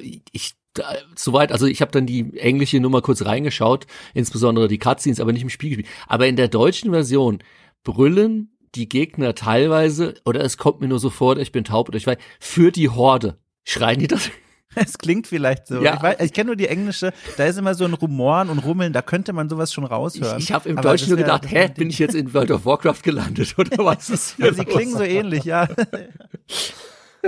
Ich muss ja. das nochmal versuchen rauszusamplen. Meiner Meinung nach sagen sie der deutschen Version für die Horde. Äh, egal. Hm. Ja. Ja, nee, die, die, englische ist dann schon, die ist, ist zwar auch ein bisschen prollig, aber durchaus, ich finde diesen Battle-Chatter, der ist vielleicht ein bisschen übertrieben, weil er wirklich bei fast jeder Aktion irgendwie einen Sprachset bekommt, aber das, das passt schon. Das ist wirklich, das ist Bullshit, ähm, die Fantasie eines 14-Jährigen, schön blutig mit Aliens, schön kernig gemacht. Es gibt wirklich, äh, äh, es gibt viel Gutes beim, beim Gameplay und ähm, das ist ja auch ansonsten relativ vertraut. Man hat diesen Fog of War, also man weiß nicht, was es da alles gibt an Gegnern oder an Strukturen. Man sieht bloß so grob die Silhouetten der, des Levels und, und erarbeitet sich das dann halt. Ich muss allerdings auch ein bisschen hier ein bisschen Kritik üben oder zumindest den, den, den Zeigefinger erhöhen. Beispielsweise stößt es mir einfach sauer auf, dass dieses Spiel halt wirklich diese klassisch farbkodierten Lootkisten in den Levels verstellt. Wie es Dom schon mal angesprochen hat, das ist ganz cool. Das motiviert dich vielleicht ein bisschen riskanter zu spielen ja, eine Sichtlinie zu durchlaufen, wo vielleicht Gegner auf dich schießen könnten, einen Umweg zu machen oder ja, ein Risiko einzugehen, weil man dann zu dieser Kiste laufen und sie öffnen muss oder einsammeln und dann, wenn man die Mission besteht, dann hat man halt noch eine extra Lootkiste am Ende des Spiels. Ähm, dass es halt eine Lootkiste ist, finde ich total bekloppt. Das ist so ein so ein abgedroschenes Klischee, dass äh, diese Kiste sammelt man da eben auf und man erhält sie manchmal ohnehin als Missionsbelohnung und dann gibt's diesen Kistenaufmachbildschirm, wo sie dann wie in all diesen Spielen as a Service äh, ähm, ihren Inhalt preisgeben und dir dann halt irgendwie ein, ein, ein äh, ja, weiß ich nicht, ein, ein, ein Rohr für deine für dein Sturmgewehr oder irgendwie ein spezielles Objektiv oder eine Schulterstütze geben, die halt irgendwelche Charakterbuffs mit sich bringt, ob das jetzt Schaden ist oder Crit Chance und so weiter. Das sind ganz okaye Items, aber ähm, die Art und Weise, wie mir das da präsentiert wird oder wie ich das sammle, das mag ich einfach nicht. Und auch wenn das hier in dem Fall keine Lootboxen sind, die man kaufen kann, zumindest noch nicht, ich traue das denen locker zu, das in einem halben Jahr alles nachzupatchen, ähm, mag ich das einfach nicht. Ja, ich bin da voll. Doof. Ich frage mich, ich, ich habe das nur gesehen und gesagt, warum? Weil mein erster Gedanke war genau wie bei dir, also entweder sie wollen es irgendwann später noch monetarisieren und dann noch neue Sachen reinbringen. Es geht, ist, das ja, die haben ja auch wirklich das komplette Lootbox-System durchgezogen von, da gibt's Epic-Items und Rare-Items und sowas mhm. mit den entsprechenden Farbkombos, wie man sie aus Free-to-Play-Spielen auch kennt. Und sie sind A wird man, sie sind beliebig, ähm, haben entsprechend auch, wie man es aus Free-to-Play-Spielen kennt, immer dann nur ganz geringe irgendwie Buffs, die sie geben. Hier mal zwei Prozent, da mal drei Prozent und man ist ständig damit beschäftigt, in seinem Inventarscreen zu schauen, oh, was habe ich denn schon wieder Neues in der Kiste, wem rüste ich jetzt am besten aus? Unterschied merke ich dann in der Regel sowieso keinen im Kampf. Also ich fand das gesamte Loot-System, das hatte für mich keinerlei Belohnungseffekt. Also, da muss ich kurz mal einhaken. Ja. also, gr grundsätzlich erstmal ganz kurz, um zu verstehen, wer hier, wer, wer gerade diese Worte sagt. Ich habe grundsätzlich kein Problem mit Lootkisten. Ich spiele genug Spiele, in denen die ganz normal zum Spielgeschehen gehören. Overwatch, League of Legends, was auch immer. Problem ist natürlich, da sind wir uns alle einig, wenn du dafür Geld geben musst und dann so ein komisches Casino-System hast, das sich auch noch unfair anfühlt und vielleicht sogar noch Leuten einen Nachteil gibt, die das selber nicht benutzen. Mm. Das ist ja alles klar. Mm. Äh, bei dem Spiel sehe ich einen ganz großen Vorteil und einen riesengroßen Nachteil von dieser Mechanik oder von dieser Idee, Lootboxen Spiel zu packen. Den Vorteil, den habe ich einmal schon angesprochen. Ich mag total gerne, dass sie damit so ein Risk-Reward-System aufs Schlachtfeld bringen, weil sonst könntest du ja, wie, wie Ralf schon mal beschrieben hat, relativ effektiv über das Schlachtfeld marschieren. Die sind ja auch relativ linear. Oft musst du einen Punkt erreichen. Da könntest du eigentlich, wenn du klug bist, immer schön mit, mit diesen Sichtlinien arbeiten und dich da eigentlich durchwalzen wie eine, ja, wie eine, wie eine un, wie unaufhaltbare Horde an Supersoldaten. Diese, diese Lootboxen, äh, die geben dir dann eben, wie ich ja schon beschrieben habe, so diesen Anreiz, so mal vielleicht einen anderen Weg einzuschlagen, dich in eine Risikosituation zu begeben, um einfach nur diesen Kram zu bekommen. Und das finde ich erstmal auch darüber hinaus gar nicht so schlimm, zumindest für mein persönliches Spielgefühl, weil du hast dann zum Beispiel diesen einen Effekt, wie du ihn auch aus Diablo und vielen anderen Spielen kennst. Die Kisten sind vielleicht doof designt vom Aussehen her, aber da sind schöne bunte Dinge drin und die, die freuen mich einfach erstmal, weil ich da das Gefühl habe, wie auch in WoW, ich finde hier gerade vielleicht ein Item, das ist seltener, das gibt mir einfach erstmal per se so eine Befriedigung. Das ist auch in, in Rollenspielen, die, die entstanden sind, als es noch gar keine Lootboxen gab, keine Ahnung, in einem, in einem Diablo oder in einem Divinity oder sowas, da sind ja auch verschieden bunte Items, wenn sie besonders wertvoll sind. Das freut mich einfach. Ja, aber in, in Rollenspielen hat die Kiste nicht einen bunten Deckel, der dir bereits sagt, wie bunt das Item ist. Ja, Moment, ja genau, das habe ich ja gesagt. das habe ich doch gesagt, dass das Design halt doof ist. So, aber lass mich kurz das noch ausführen. Äh, dann darüber hinaus, was ich daran auch so mag, ist halt, dass es dann, was ihr auch gesagt habt, dieses Customizing ermöglicht. Das heißt, du kannst deinen Soldaten dann ein anderes Rohr rankleben, äh, keine Ahnung, äh, ne, ne, irgendwie einen Boni geben, einen Bonus geben durch irgendeinen besonderen Ausrüstungsgegenstand, den du da gefunden hast. Das finde ich zum einen ganz cool, weil ich schon finde, dass es durchaus einige Boni gibt, die sich im Kampf bemerkbar machen, weil es macht zum Beispiel schon Unterschied, ob du sechsmal schießen kannst oder nur viermal, äh, bevor du nachladen musst. Solche Dinge sind da auch durchaus dabei. Gibt aber auch ganz viel klar, so Prozent äh, wo man einfach gar nicht mehr merkt, macht das jetzt zwei Prozent mehr Schaden oder nicht. Das sind die guten Dinge. Aber die schlechten Dinge, und da stimmt ihr mir wahrscheinlich zu, behaupte ich einfach mal, ich finde, die verlieren komplett ihren Wert und ihre, ihre, ihre Besonderheit dadurch, dass sie einfach viel zu häufig anzutreffen sind. Also auf jedem Schlachtfeld mindestens eine Handvoll. Dann kriegst du obendrauf noch welche geschenkt nach dem, nach jeder Mission, dass du am Ende erstmal nur damit beschäftigt bist, 10, 11, 12 Lootboxen zu öffnen. Und dann landen die, und dazu werden wir später bestimmt auch noch kommen, in solchen unübersichtlichen Menüs, dass ich persönlich, der eigentlich Spaß hat, solche Kisten auszupacken und so den eigenen Soldaten umzuhängen, wie so ganz tolle Besitze vom Flohmarkt, gar keine Lust mehr hatte, mich da durchzuklicken, weil das einfach zu viel war. Das mm. entwertet das total. Bin ich 100% bei dir. Also äh, können wir gleich vielleicht noch darauf eingehen, auf das Menü. Ähm, Sepp hat es ja auch schon mal kurz angesprochen. Vielleicht nur zwei Sachen noch zur Ergänzung. Also zum einen, ich verstehe, dass die, die, dass diese grundsätzliche Reward-Mechanik mit dieser Kiste, aber das, was du beschrieben hast, das funktioniert halt bei mir genau aus dem Grund nicht, weil es eben nicht so ist wie in Diablo. Du sammelst die Kiste ein, und das war's, dann spielst du den Level weiter. Du machst sie ja nicht im Level auf. Du kannst ja nicht sofort, was da drin ist, wie beim Diablo, oh geil, neue Axt, sofort ausgerüstet und jetzt auf die Fresse. Sondern die, du hast, bis, bis der Level durch ist, hast du schon wieder vergessen, wie viele Lootboxen habe ich eigentlich in dem Level überhaupt eingesammelt. Oder auch sowas, was bei, bei also ich verstehe es nicht, warum sie es nicht zum Beispiel bei einem Jacket Alliance gemacht haben, wo es die Gegner sind, die dann die Sachen droppen. Ich meine, das hat ja mhm. bewusst, Jacket Alliance hat ja damals so Rollenspielelemente übernommen. Ähm, also ich, ich, dieses Kistending und dann sammelst du die nur ein und irgendwann am Ende wird die dann so geöffnet mit so einer tollen Animation, die aussieht wie aus einem Free-to-Play-Spiel. Das ist, wie gesagt, das hat für mich diesen, diesen Belohnungseffekt ein Stück weit, weil ich am Anfang habe ich sie auch eingesammelt, habe gedacht, oh cool, Kisten und irgendwann habe ich sie liegen lassen, weil die waren mir dann wurscht. Brauche ja, ich nicht. Den Effekt hatte ich auch. Das ja. waren halt einfach zu viele. Das, da bestimme ich dir ganz, ganz zu, ja. ja. Ja, das hatte vielleicht auch damit zu tun, dass der Inhalt der Kisten halt äh, im, im, im Gesamtkonstrukt des Spiels einfach ja. Äh, rasch an Wert verliert. Mhm, und das ist ja. vielleicht gar nicht so das Lootkisten schuld. Aber es ist für mich einfach eine komische Tendenz auch, die bei Microsoft-Spielen auffällig ist. Bei Forza Horizon 4, was ich sehr, sehr mag, ein fantastisches, actionreiches Open-World-Rennspiel, ist die Progression des Spiels halt, dass man ab und zu ein Glücksrad dreht. Das erarbeitet man sich. Und das ist, gibt, man kann diese, diese, diese praktisch Lootboxen in Anführungszeichen nicht in der Form kaufen, aber das ist die einzige Progression, die es im Spiel gibt. Ab und zu darfst du am Glücksrad drehen und gewinnst dadurch irgendwas, was irgendwie was wert ist. Und das ist deine Progression. Das finde ich ganz, ganz, ganz entsetzlich, wie wir hier, ja, gegroomt werden, Lootboxen gut zu finden. Das haben, also, was haben ähm, wir nur ähm, getan als Industrie mit den Scheißen? Wir haben buchstäblich Pandoras du Box damals Menschen geöffnet. Du, ja, Ralf, ja, ich ja? weiß. Oh Mann. Aber ich, äh, äh, ja, wir waren bei den Missionen und bevor wir jetzt über das, über das, das sprechen, was man zwischen mhm. den Missionen macht, nämlich Lootboxen aufmachen, die Charaktere leveln und so weiter, reden wir noch ein bisschen darüber, was man in den eigentlichen Runden macht. Ja. Wir haben schon angesprochen, es gibt verschiedene Waffen, es gibt verschiedene Charakterarchetypen. Ich finde, das funktioniert für mich ganz gut. Ja, da gibt's die Sniper-Klasse, die aus, aus hoher Entfernung gut funktioniert, die haben wir am besten weit oben positioniert. Es gibt den Typ mit der Gatling Gun, der einen fantastischen Overwatch-Modus hat, weil er im Overwatch so lange schießt, bis die Munition alle ist und so viel Züge er noch übrig hat. Und das kann super äh, funktionieren, dass eben der Overwatch in in Gears, der ist so ein wunderbarer Fleischwolf. Und Gears hat auch regelmäßig Gegnertypen, also wirklich echtes Kanonenfutter, die mhm. nur im Nahkampf angreifen und die schwach genug sind, dass man die wunderbar in Fetzen schießen kann. Die ist dann, die regelmäßig vor die Nase setzt und sagt, hey, hier bitte eine Granate hin, ja, für diesen befriedigten Multikill oder mach doch Overwatch auf und lache über den, äh, über den übertriebenen Fleischwolf. Und ich tue das und, und ich lache drüber. Es ist fantastisch. Ja. Da, da übrigens auch zu diesem Fleischwolf, da gibt es eine Sache, ich weiß gar nicht, ob wir, nur, ob ich jemals nochmal die Möglichkeit finde, diese kleine Mini-Detailbeobachtung äh, äh, loszuwerden. Deswegen möchte ich es kurz an der Stelle machen.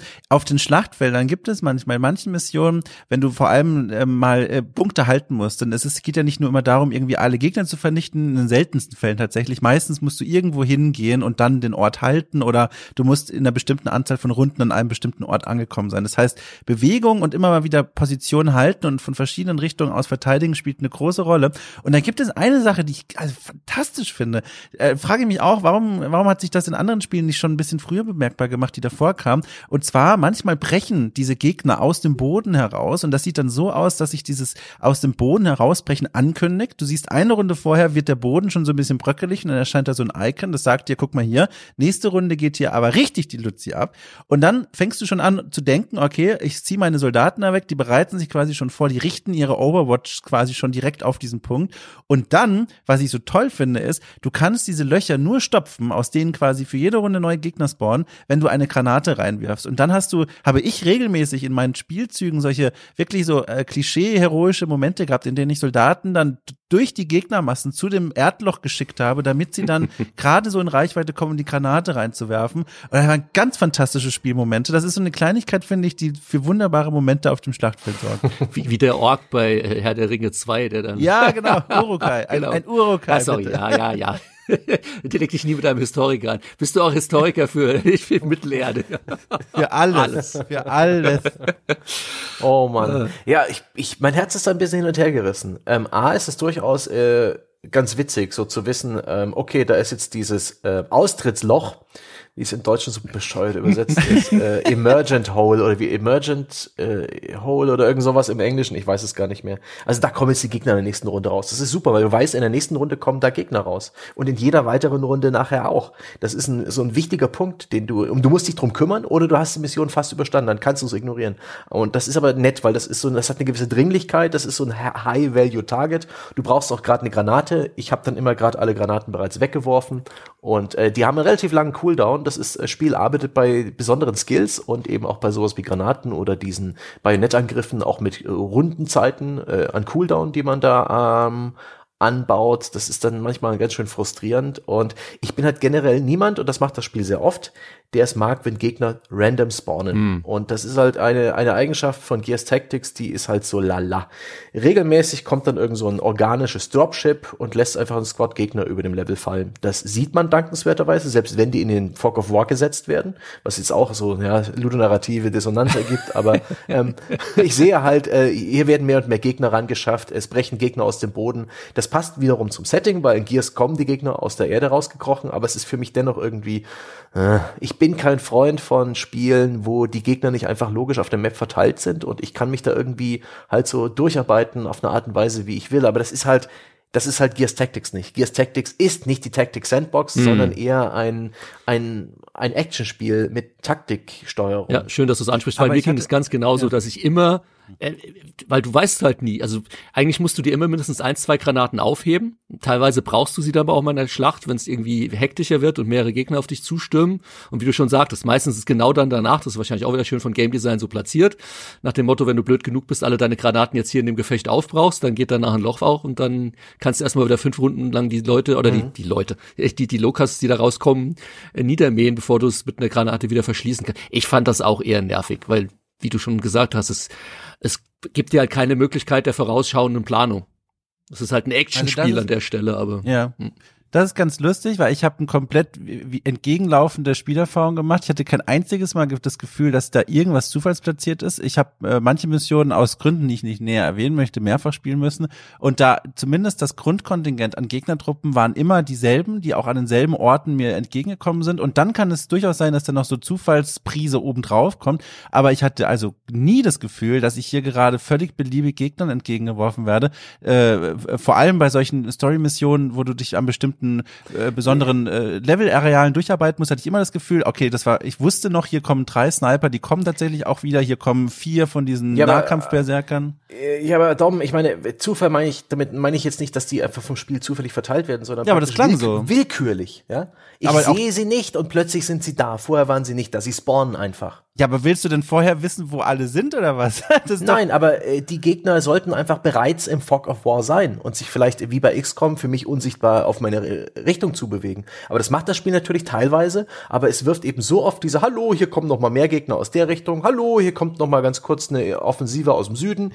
Zop, zop, zop, diese drei Trupps, die ploppen wir hier südlich hin, an die, an die, an die Stelle. Das ist willkürlich. Das kommt nicht organisch aus dem heraus, was der Level mir bereits bietet. Das ist nicht irgendwie so, dass da eine bereits eine Kaserne ist und die werden dann auf mich aufmerksam und gehen in meine mhm. Richtung. Es ist halt, Es ist halt gescriptet. Oder auch nur landschaftlich ja, angedeutet. Ja, du könntest ja auch sagen, hier, Moment, du kannst an der Landschaft immer sehen, da aus, aus dem Boden können sie jetzt wahrscheinlich als nächstes rausbrechen oder sowas. Aber teilweise war ich, glaube ich, auf einer Brücke, wo sie aus dem Boden rausbrechen, wo ich mir so denke, wo kommen die bitte schön her? Darunter ist nix. Das ja, das ist, das ist wirklich Blödsinn, also das ist total Blödsinn, aber äh, was äh, Sebastian meinte, das kann ich nicht nachvollziehen, weil du bewegst dich in vielen Missionen in einer riesengroßen Stadt oder in einer Umgebung, die in fest in der Hand von diesen Monstern ist. Und da ist es, finde ich, völlig logisch, dass aus allen Richtungen jederzeit die Gegner aufs Schlachtfeld kommen können. Das, mag man doof finden, aber ich finde das nicht unlogisch. Hm. Also gar nicht, überhaupt nicht. Ich habe vielleicht einen Punkt, da vielleicht stimmen wir da alle überein. Also ich finde es zumindest doof, ähm, aber vielleicht sagt ja auch der eine oder andere wieder, nee, das hat mich jetzt weniger gestört. Aber wenn ich diese Art von Taktikspielen spiele, wähle ich meine Characters meistens über die Porträts an. Das heißt, ich klicke mal auf das Porträt und springe zu dem nächsten Charakter. Ist euch aufgefallen, dass bei, bei Gears of, äh, Gears of War ich schon, Gears of Tactics, noch besser, bei, bei Gears Tactics sind die Porträts auf der linken Seite, aber die cyclen die ganze Zeit. Die bleiben nicht an derselben Stelle, sondern die, die, die, die, die gehen die, also die ändern die ganze Zeit ihre Position. Das heißt, ich kann, ich weiß nicht, mein Oberster ist immer der Medic und der in der Mitte ist der Sniper oder wie auch immer, sondern im nächsten Zug ist plötzlich der Sniper oben und also das ist komplett, ich habe noch nicht mal das System dahinter verstanden, warum die die ganze Zeit sich durchcyclen. Das ist mir gar nicht so aufgefallen. Ich habe nämlich immer mit diesem mit diesem Tab-Wechsel-Ding gespielt. Mhm. Das heißt, ich habe immer zu den Soldaten durchgewechselt, von denen ich wusste, die möchte ich als nächstes benutzen. Deswegen ist mir das gar nicht aufgefallen, weil ich das ja so gar nicht benutzt habe tatsächlich. Ja, ich, ich bin jemand, der spielt meistens dann nur mit Maus und versuche immer. Ah. Fauler Mensch im Alter. Da hat man Hand, Auge, Koordination, zwei Hände. Das ist, Kann man ja. machen.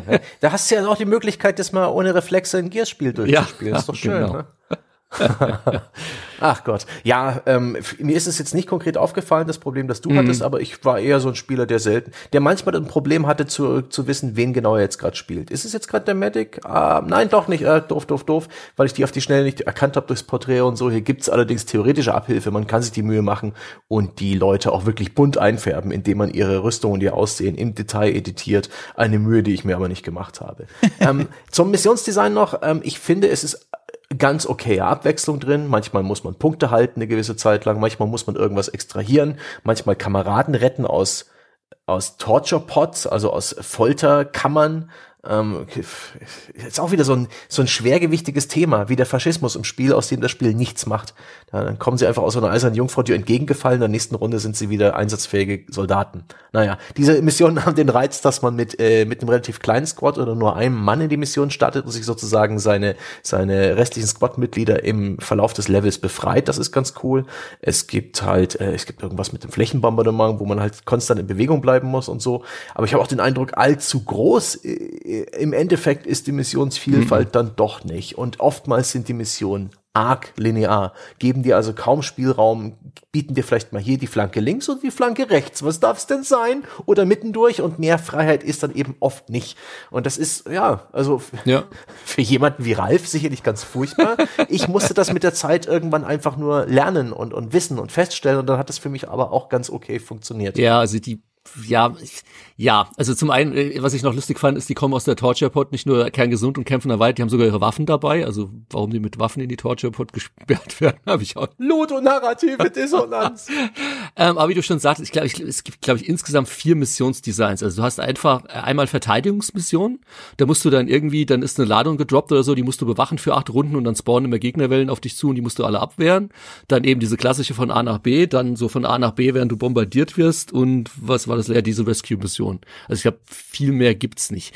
Ich meine, auch da wieder habe ich jetzt gar nicht so ein Problem. Ich würde jetzt nicht unbedingt sagen, dass jetzt äh, andere Spiel, vergleichbare Spiele so viel mehr unterschiedliche Missionsdesigns haben. Müsste ich mal überlegen. Mhm.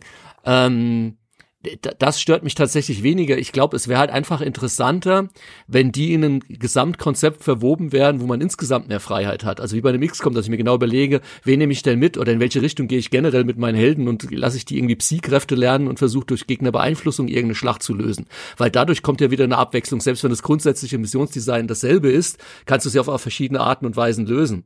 Aber wie schon erwähnt, bei Gears kriegst du ja sogar die, die Charakter vorgegeben. Also da ist vom Designer, der weiß wirklich ganz genau, wenn der Sepp das Spiel spielt, spielt er es mit diesen Charakteren und er wird in Runde drei an dieser Stelle, wird sich dieses Loch öffnen und von da hinten werden an dieser Stelle diese Gegner gedroppt. Und das ist halt, ja, du, du schaust dir äh, Let's Play-Videos auf YouTube an, denkst dir, war ich das jetzt, der das gespielt hat? Ach nee, das war die Gamestar, die das gespielt hat. Das sieht ja genauso aus. Und das ist halt, finde ich dann, wie gesagt, es ist jetzt nicht, es ist okay, mal für ein paar Stunden, es macht Spaß, es ist ein netter Happen, ähm, kann man mal gutieren, aber ist nicht das, was ich von einem Taktikspiel erwarten würde und mit Sicherheit kein Spiel, das ich irgendwie jedes Jahr wieder auf neue hm. durchspielen werde. Ja. Ist, immerhin, es ist halt ein, ein schaffbares Spiel, so mit circa 25 Stunden Spielzeit kann man das schon machen und das ist auch etwas, wo ich noch nicht hundertprozentig überzeugt bin, so viel das Spiel mir durchaus Spaß macht im Gameplay, weil es ist ein wunderbar bedienbares, ähm, angenehm modernes, hübsch aussehendes äh, ja, Rundentaktikspiel mit Deckungssystem. Das, das geht. Und es hat diese Kernigkeiten, es hat diese Killstreaks, diese, diese Hinrichtungsketten, die man dann, äh, die wir auch beschrieben haben, die, die einem so dieses Gefühl der Empowerment, äh, dieses ja, Empower the Player, das war auf den, auf den, auf den Buzzwords so, zur PS3-Ära plötzlich mal ganz populär, dass der Spieler sich mächtig fühlen muss alle paar Minuten oder äh, sonst, sonst, sonst hört er auf zu spielen. Super gemacht. Ähm, ich habe allerdings festgestellt, dass ich sehr, sehr viele, und das ist vielleicht auch ein schöner, ähm, eine schöne Überleitung in Richtung äh, Inventar und Charakterprogression, dass ich sehr, sehr viele Möglichkeiten, die ich freigeschaltet habe und die mir das Spiel in die Hand gegeben hat, nicht genutzt habe. Ähm, ich habe dann irgendwann im weiteren Spielverlauf entdeckt, dass ich eben mehr und mehr Schaltflächen habe, wenn ich irgendwie einen Charakter und seine Waffe anklicke. Da hat man am Anfang des Spiels eigentlich nur Nachladen oder Feuern oder du nimmst die, die kleinere Waffe. Und später hat man dann mit, mit, mit in, in jedem dieser Menüs halt noch viel mehr Funktionen für Spezialschüsse oder irgendwelche Sonderaktionen. Die habe ich aber kaum genutzt. Und ich glaube, das liegt daran, dass das Spiel mir die einfach nicht gut verkauft und nicht gut erklärt hat und mich auch nicht wirklich in, in keiner Weise darauf hinlenkt. Es hat mich nicht in jetzt ja irgendwie vor ein Hindernis gestellt, dass ich ohne diese Fähigkeiten nicht lösen kann, so wie das beschriebene ähm, äh, Anschreien von Gegnern in einem gewissen Umkreis, zehn Meter, die dann aus der Deckung rausgehen, oder wie das irgendwie anderen Charakteren deine Aktionspunkte geben oder irgendwie einen speziellen Schuss machen und das ist, wenn der trifft, dann schießt du automatisch ein weiteres Mal und all solche Abhängigkeiten, die waren für mich immer zu situativ und äh, zu speziell. Es gab nicht diesen, diesen einen Skill, der plötzlich irgendwie für mich eine neue Tür geöffnet hat. Ging es euch auch so? Ich habe ich hab gemerkt tatsächlich, dieser Skilltree, der ist tatsächlich, finde ich, ein Problem von diesem Spiel, weil Idee, die Idee ist ja immer erstmal, finde ich, eine gute, macht ja auch XCOM, dass deine Soldaten dazulernen können, die können aufsteigen, das macht sie auch wertvoller und dann können die neue Dinge lernen, das ist ja alles toll und großartig. Aber was bei dem Spiel für mich, da habe ich schon gemerkt, das könnte ein Problem werden für meine Langzeitmotivation, als ich zum ersten Mal diesen Skillbildschirm aufgemacht habe, dass ich direkt nach vorne gerückt bin an den PC, meine Brille zurechtgerückt habe und erstmal gesagt habe, Okay, okay, okay. Äh, wo fange ich an, das alles zu lesen? Weil das sind Dom. so, das muss man sich vorstellen, das ist so, eine, ja. so ein Rechteck, konzentrisch quasi. Das beginnt in der Mitte und geht dann so nach links, rechts, oben, unten in alle Richtungen, je nachdem, in welche Richtung man skillt. Und das ist schon mal so ein grundlegender Unterschied zu diesen XCOM-Skill-Systemen, wo du immer so einen fortlaufenden Balken hast und dann hast du so ein Gefühl, oh, Progression, du entwickelst dich weiter. Mhm. Und da, da, das ist schon optisch einfach schwer. Und dann werden so Dinge nicht unterschieden, grafisch voneinander, wenn du zum Beispiel einfach nur freischaltest, äh, zwei Prozent mehr Schaden, wenn dein Magazin noch voll ist, sobald du den ersten Schutz abgibst, versus du lernst eine komplett neue Fähigkeit. Und dann, dann musst du dich davor setzen und wirklich, also die Brille aufsetzen und dir alles eigentlich mal angucken und gucken, wohin möchtest du eigentlich gehen. Und das ist tatsächlich doof. Und dann wird's noch, noch doofer, finde ich, durch das, was Sebastian schon gesagt hat. Es ist eigentlich vielfach nicht notwendig, sich so tiefergehend damit auseinanderzusetzen, weil das Spiel, äh, finde ich, schaffbar ist mit einem Grundsatz an Fähigkeiten und irgendwann verliert dieser Skilltree dann seine Existenzberechtigung und das ist halt ja. einmal doof. Hm. Dem habe ich wenig hinzuzufügen. So genauso ging es mir ja. auch. Ich bin froh, dass ihr dasselbe Problem hattet mit der Sichtbarkeit. Ich dachte, das wäre wieder mein Alter, aber. nee, nee. Wir, wir sind wirklich, wir sind kollektiv das Bild, das Bild vom Innehalten und sich zum PC-Monitor beugen. Das ja. hast du so geil getroffen, ja, ja, ja. Das aber das ist halt auch so schade, weil das sind so Dinge, da geht's bestimmt noch vielen Zuhörerinnen und Zuhörern so. Das ist das, was mit am meisten Spaß macht in solchen Spielen, so Leute aufzuleveln, den neue Sachen beizubringen. Das ist einfach mhm. cool. Aber dann, wenn du dann merkst, schon nach dem ersten, äh, nach dem zweiten Mal vielleicht schon, dass du dich eigentlich nicht mehr davon mit auseinandersetzt. Ich habe auch dann gemerkt, wie ich ganz schnell angefangen habe, Punkte einfach irgendwo reinzuballern und es war mir auch egal. Das ist ein Phänomen, das ist dann wirklich, wo ich sagen muss, das ist nicht toll designt. So, da, ja. das, das ist so. Ich habe die Bereitschaft mitgebracht, aber deswegen kann kann ich sagen, das ist, glaube ich, Schuld des Spiels. Ja, das sind fast 40 äh, Skills, die man pro Charakter freischalten Wahnsinn. kann. Und das ist zu viel. Das sind passive, das sind aktive dabei. Und die sind so spezifisch, ja, irgendwie. Ähm, die, die erste Kugel in der Magazin macht mehr Schaden. Und das ist noch re relativ cooler Skill für einen Sniper. Aber eben sowas hier. Der Granaten-Cooldown wird bei einem Kill mit dem Bajonett um eins reduziert Danke. Mhm. Viel, vielen Dank, den können Sie direkt wieder zurücknehmen, den Skill. Den werde ich mir nämlich nicht merken. Und das ist ein Problem. die ähm, XCOM hat ein eleganteres System in dem Sinne, dass man halt Archetypen hat, die man auflevelt. Und nach ja. jedem großen Level-Up kann man entweder, kriegt man einen wichtigen neuen Skill, da wird der Charakter einfach besser, weil er diesen Skill hat, der kann aktiv sein, der ist meistens aktiv, manchmal auch passiv. Und manchmal darf man sich entscheiden, welchen der beiden Skills man nimmt. Manchmal kann man das nicht. Und das ist alles. Und so bekommt man irgendwann ein super Gespür für die verschiedenen Archetypen und für die verschiedenen Varianten. Ja? Wer von euch hat hier irgendwie diesen Dreifachschuss, kann man sich dann überlegen. Bei, äh, bei Gears Tactics weiß man nie. Und also kein Spieler weiß zu jeder Zeit, welchen Wust aus diesen, weiß ich nicht, 38 passiven und aktiven Skill dein Charakter gerade hat. Kompletter Bullshit. Also die Idee ist natürlich cool. Sie wollen was anders machen als die Vorlage XCOM. Sie wollen ihren eigenen Weg gehen. Die Leute mögen so fächerartige Skilltrees, siehe Path of Exile. Also machen wir auch sowas und ja, vier Ecken, ja, vier Archetypen, die das Spiel aber nicht erklärt. Zum Beispiel beim Heavy haben wir ähm, den Specialist, den Demolitionist, was für ein beklopptes Wort, Artillery und Defender. Und ja, das, das äh, ein Stück weit wird mir klar, dass bei dem, dem, der Demolitionist ähm, in irgendeiner Form mehr Granaten und Explosivdinge mit drin sind, aber der, der Specialist, was macht ihn speziell? Und da geht's da darum, dass er halt äh, möglichst vieles aktive und passive Skills hat, die ihm ein Maximum an Aktionen geben äh, pro Runde.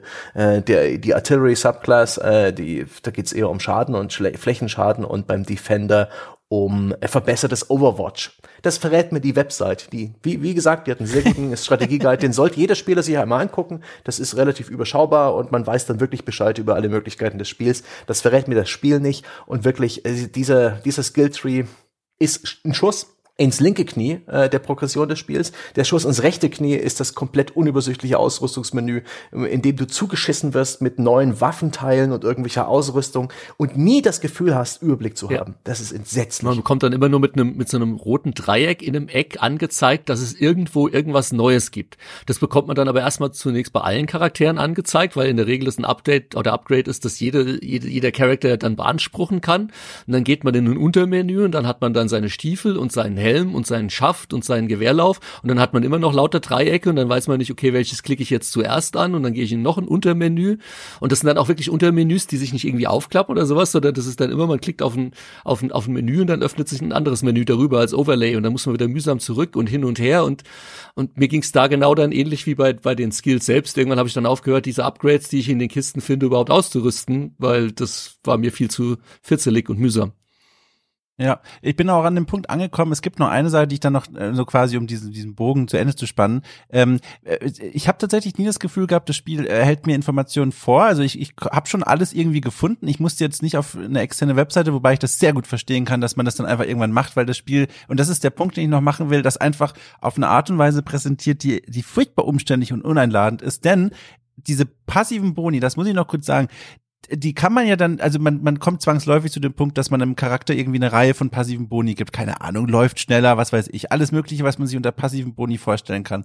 Und dann, wenn man die Soldaten auswählt und man sich vielleicht gerade fragt, wen nehme ich denn da eigentlich mit? Wo liegen denn die Stärken? Dann präsentiert das Spiel das auf, auf die schlimmste Art, finde ich, wie es nur geht. Da steht dann, keine Ahnung, Tyrone, Heavy und dann Klammer auf, zwölf passive Boni, Klammer zu. Und dann kannst du da draufklicken und dir in so einer Listenansicht alles durchlesen. Und das ist, also, da fühlte ich mich wie so für so eine, für eine, für eine Bauanleitung für einen Schrank, nachdem ich mir einen Stuhl gekauft habe. Das ist so, ich verstehe nichts und es passt nicht zu dem, was ich erwartet habe. Das war, das war furchtbar. Ganz das. Pass, das passiert ja sogar im Gameplay, dass dann immer wieder mit, ja. mit roten oder mit blauen äh, Text über deinem Charakter kurz eingeblendet wird, welche passive Buff oder welche passive Fähigkeit gerade gezündet wird.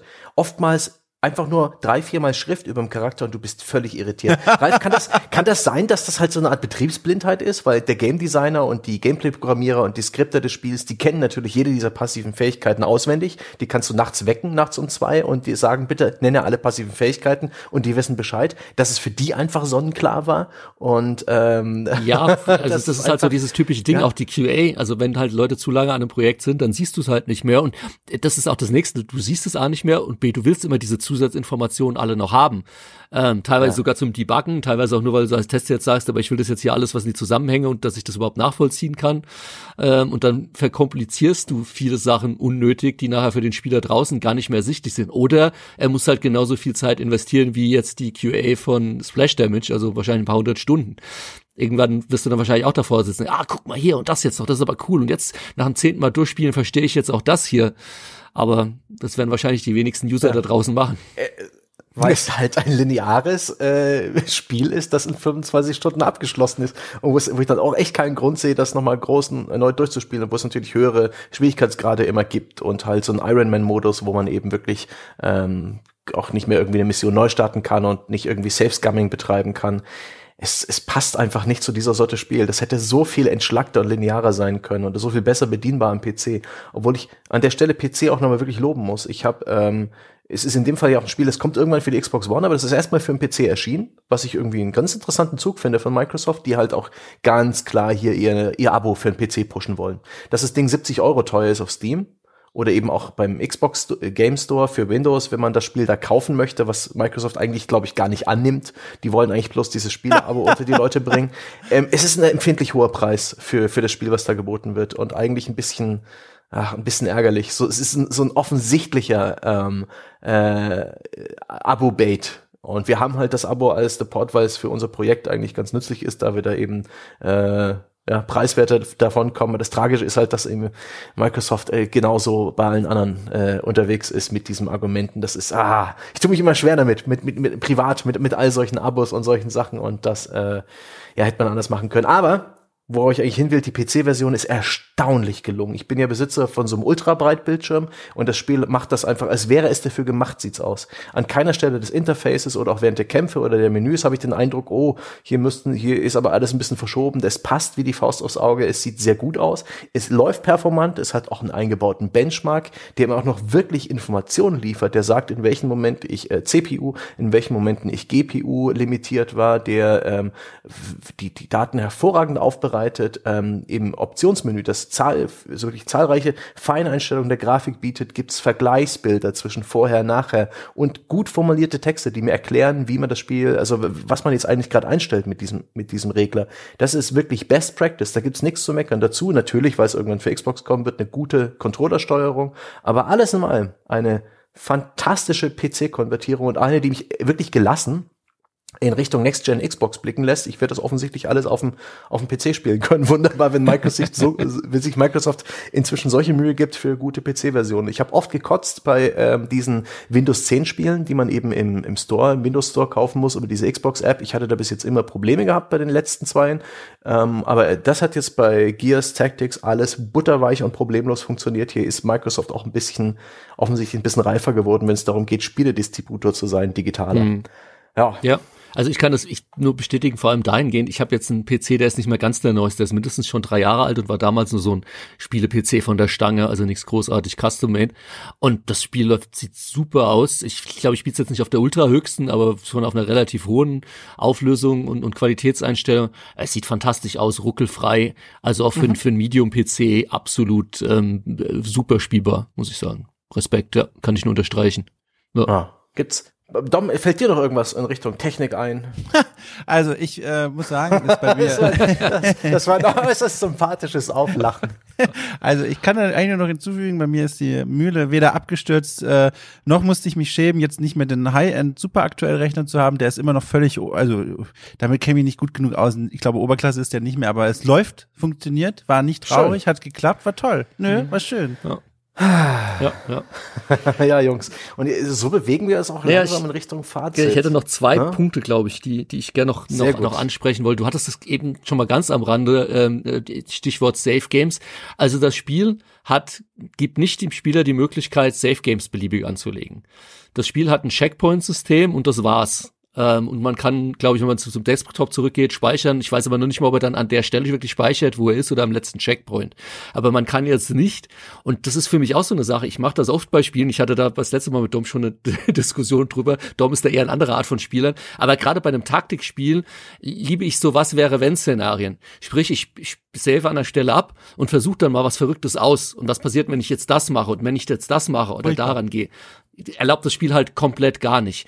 Wo es mir aber wirklich tierisch auf den Zeiger gegangen ist, wo ich echt richtig sauer war, vor dem ersten Bosskampf hat man, und man weiß das nicht, also man hat eine, ein komplettes Szenario, man weiß ja nicht, wann der Bosskampf kommt, das heißt, man spielt eine komplette eine Map durch, wo man ans andere Ende kommen muss und dann kommt direkt der Bosskampf. Ich wusste aber nicht, mhm. dass da der Bosskampf kommt, sprich, ich habe während des Battles einen Mann verloren. Und ich habe dann festgestellt, mhm. den Bosskampf kannst du vergessen, wenn dir ein Mann fehlt. Das, der ist unschaffbar. Oh, ja. Und dann musste ich halt wieder ganz von vorne anfangen. Und das ist, wo ich mir so denk: ah, warum bringst du den Bosskampf direkt nach diesem einen Szenario? Sag's nicht mal, Vorsicht, am Ende geht's dann aber richtig rund und sonst was.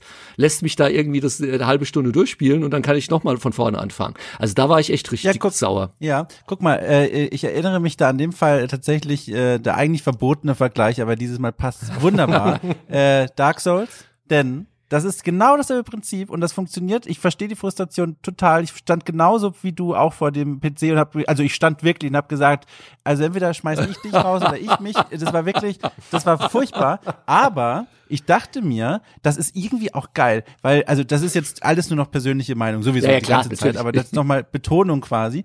Ich fand das irgendwie geil, weil klar, das war scheiße nervig, aber es ist wie bei Dark Souls, wo ich übrigens auch nicht besonders gut bin, aber da hast du ja auch diesen Boss, der hier auch in dem Spiel dann der Boss ist und du hast immer wieder den gleichen Weg und der, der eigentlich leicht ist. Du kommst immer nur an diesen kleinen, schwächlichen Gegnern vorbei, musst sie aber trotzdem ernst nehmen. Und manchmal passiert das, dass du eben dann doch nochmal so einen Zaubertrank mehr brauchst, als du eigentlich wolltest und dann kommst du geschwächter beim Boss an. Das das mochte ich irgendwie. Das war immer so ein, du musst noch mal neu von vorne und quasi darfst es nicht unterschätzen, nur weil du schon weißt, was passieren wird. Du musst dir da trotzdem noch mal komplett Kraft geben. Aber trotzdem, ich muss das noch mal kurz sagen, sonst kriege ich die bösen Kommentare überall. Ich fand's auch doof. Also mich hat es auch frustriert. Aber mir ist es dann gelungen, darin irgendwie noch mal so eine, so wie in so einem Anime, weißt du, so den Kopf kurz dramatisch zu senken ja. und zu sagen, ah, ich verstehe, was du da machst. Und dann so. Nein. Und dann wieder loslegen. Ja. So war das. Ja.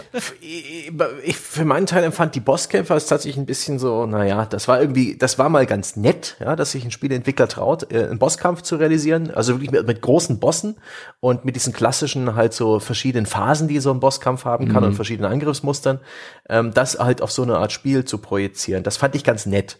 Allerdings war das auch dann irgendwann mehr oder weniger eine, wie eine Excel-Tabelle ausfüllen. Er teilt so viel Schaden aus, er hat dieses Angriffsmuster, mhm. ich muss gucken, dass ich das in so und so viele Runden schaffe. Oh shit, da kommen mehr Gegner. In der letzten Runde wird's knapp. Ich hoffe, ich kann ihn noch äh, platt kriegen. Da ist kein, kein Platz für Skill und ist auch nicht wirklich Strategie und Taktik, die da noch zur, zur Wirkung kommt, weil viele der Spezialfähigkeiten, die man hat, die funktionieren bei Bossen nicht. Und das war dann für mich einfach eine relativ vom, vom, vom Game Design halt durchaus ausbalancierte Materialschlacht, aber für mich als Spieler nicht die interessanteste. Ja, für mich war der bei Dark Souls ja. kannst du es auch mit einem Lebenspunkt schaffen, den Boss zu besiegen. Mhm. Mit Skill. In diesem Spiel vergiss ja. es. Wie es Ralf beschrieben hat. Mit drei von vier Squad-Mitgliedern, der erste Boss, keine Chance. Kann nicht funktionieren. Ja, geht mathematisch wahrscheinlich nicht.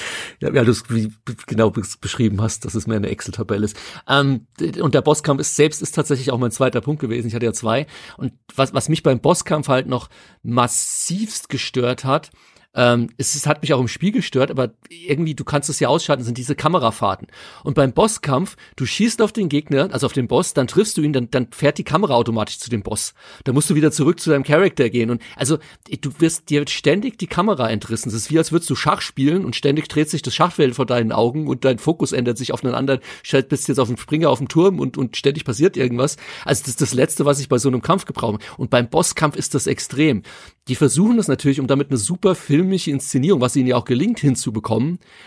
Aber es hat mich tierisch angenervt. Das letzte, was ich bei einem rundenbasierten Taktikspiel will, ist, dass mir ständig die Kamera weggenommen wird. Und irgendwas passiert und dann Zoom und jetzt hier eine Kameraeinstellung und jetzt bist du plötzlich hier und dann dreht sich was und ich habe echt nur gekotzt. Also um das Bild perfekt zu machen, ich fand den Bosskampf fantastisch. Ja, super. Doch, also ich, ich mag dich, das ist großartig. Also ich fand den wirklich gut. Äh, ich verstehe natürlich eure Kritikpunkte, aber ich weiß noch, wie viel Spaß ich damit hatte und auch wie überrascht ich beim ersten Mal war. Ich will jetzt auch nicht so viel verraten für die Leute, die es dann wirklich spielen wollen, aber ihr habt es ja schon angesprochen, es gibt Phasen, der kann unterschiedliche Dinge. Klar, der spult das auf eine gewisse Weise immer voneinander ab, aber das war, das habe ich so in diesem Genre wirklich noch nicht häufig gesehen, dass man plötzlich so einen riesen Proll da hat und der der beherrscht das gesamte Schlachtfeld und klar Kamerafahrt nerven äh, dann ploppt da immer wieder was auf alle müssen überleben alles schwierig alles doof alles frustrierend. Aber so die Idee fand ich total geil. Mhm. also ich fand das total war auch sehr dramatisch wieder. Da gab es auch viele Momente wo ich mir dachte das in dem Film da wäre ich aber nicht aufs Klo gegangen. Das war wirklich spannend. Also da hatte ich wirklich da, das war toll. Das hat hat mir gefallen Schön. Ich finde das toll, dass wir so Ach unterschiedliche Gott. Meinungen haben. Ähm, ja. weil, weil es ja auch, glaube ich, für die Zuhörer da draußen, man, man hört ja auch immer, aus welcher Richtung wir kommen. Und dann ist es genauso, wenn man eher diese Präferenzen mhm. hat, dann wird man wahrscheinlich das Spiel eher so finden und mit einer anderen Präferenz eher ja. so. Deswegen, ich finde deine Meinung absolut okay. Ich kann sie 100% nachvollziehen. Dankeschön. Nein, ist für mich ist nicht, wo ich sage, ey Dom, bist du, ja. bist du blöd? Äh, Im Gegenteil, nee, super, ja. ja aber ja, das, das Wissen, dass Dom ein Simplon ist, das hilft. Hallo. Nein, nein, nein, Entschuldigung. Aber ich habe ich einfach nur Spaß, ähm, Großartig. die offene, in die offene Flanke zu schießen. ja. Nein, ähm, ich finde, das ist vielleicht ein ganz guter Punkt, einfach so mal mal mal klarzustellen, dass was einfach äh, in diesem äh, in diesem Genre halt echt so verschiedene Strömungen gibt und verschiedene Vorlieben, dass äh, dass du Ralf, dass du halt echt eine Sandbox brauchst dass man dir gar nicht erst irgendwie ankommen darf mit sowas Linearem, was eher so in Richtung Mario und Rabbits geht oder in Richtung halt, ähm, wie hieß das nochmal? Das habe ich vorhin sogar gesagt. Mutant Year Zero, was ich, was mir echt gut gefallen hat. Das war, er hat mich auf eine ähnliche Art und Weise be be begeistert wie wie das Gears Tactics und Mutant Year Zero macht wenigstens den Sack auch noch zu und macht ein super simples, elegantes Loot-System. Was heißt elegant? Simpel, Punkt, ausreichend. Eins, das dich nicht überfordert und macht eben auch das das Metaspiel durchaus äh, nett und erzählt dazu eine interessantere Story mit lustigeren Charakteren und ist für mich das tatsächlich immer noch das bessere Spiel, auch wenn es in vielerlei Hinsicht in Sachen Grafik, in Sachen halt Schachbrettmuster viel altbacken Partner ist. Aber ähm, ich finde das voll cool, ähm, lineare Spiele mit Story zu haben, die sich spielen wie ein XCOM. Denn diese XCOM-Spiele oder auch sowas wie ein Jacked Alliance, diese großen, komplexen Sandboxen, die haben es nie geschafft, mich bis zum Ende zu motivieren. Ich, ich habe diese Spiele immer nur angefangen, ich habe die gerne gespielt, teilweise auch richtig lang, aber das ist halt ein, in ein XCOM kann man 30 Stunden investieren und dann hat man immer noch nicht das Ende gesehen und langsam, da, da, kann man wirklich wie bei einem Marathon, da kann man die Ausdauer verlieren, da kann man irgendwann gegen eine Wand laufen und das passiert bei so einer Sorte Spiel eben nicht und das finde ich total geil. Hier hat der Game Designer viel mehr Möglichkeiten, mich zu überraschen, mich zu motivieren, ähm, so ein bisschen äh, meine Spielerfahrung so, so ein bisschen fein zu justieren, was jemand, der so eine, so eine Sandbox programmiert, sicherlich nicht so einfach machen kann. Aber dafür kann ich mich da halt nicht so richtig reinfuchsen, nicht so richtig reinverbeißen schießen und ähm, äh, das Spiel so, so, so schön zu no-lifen. Das ist halt bei so einem Gears Tactics nicht drin. Dafür ist die Suppe nicht tief mm. genug. Schönes, schönes Fazit. Schöne Zusammenfassung.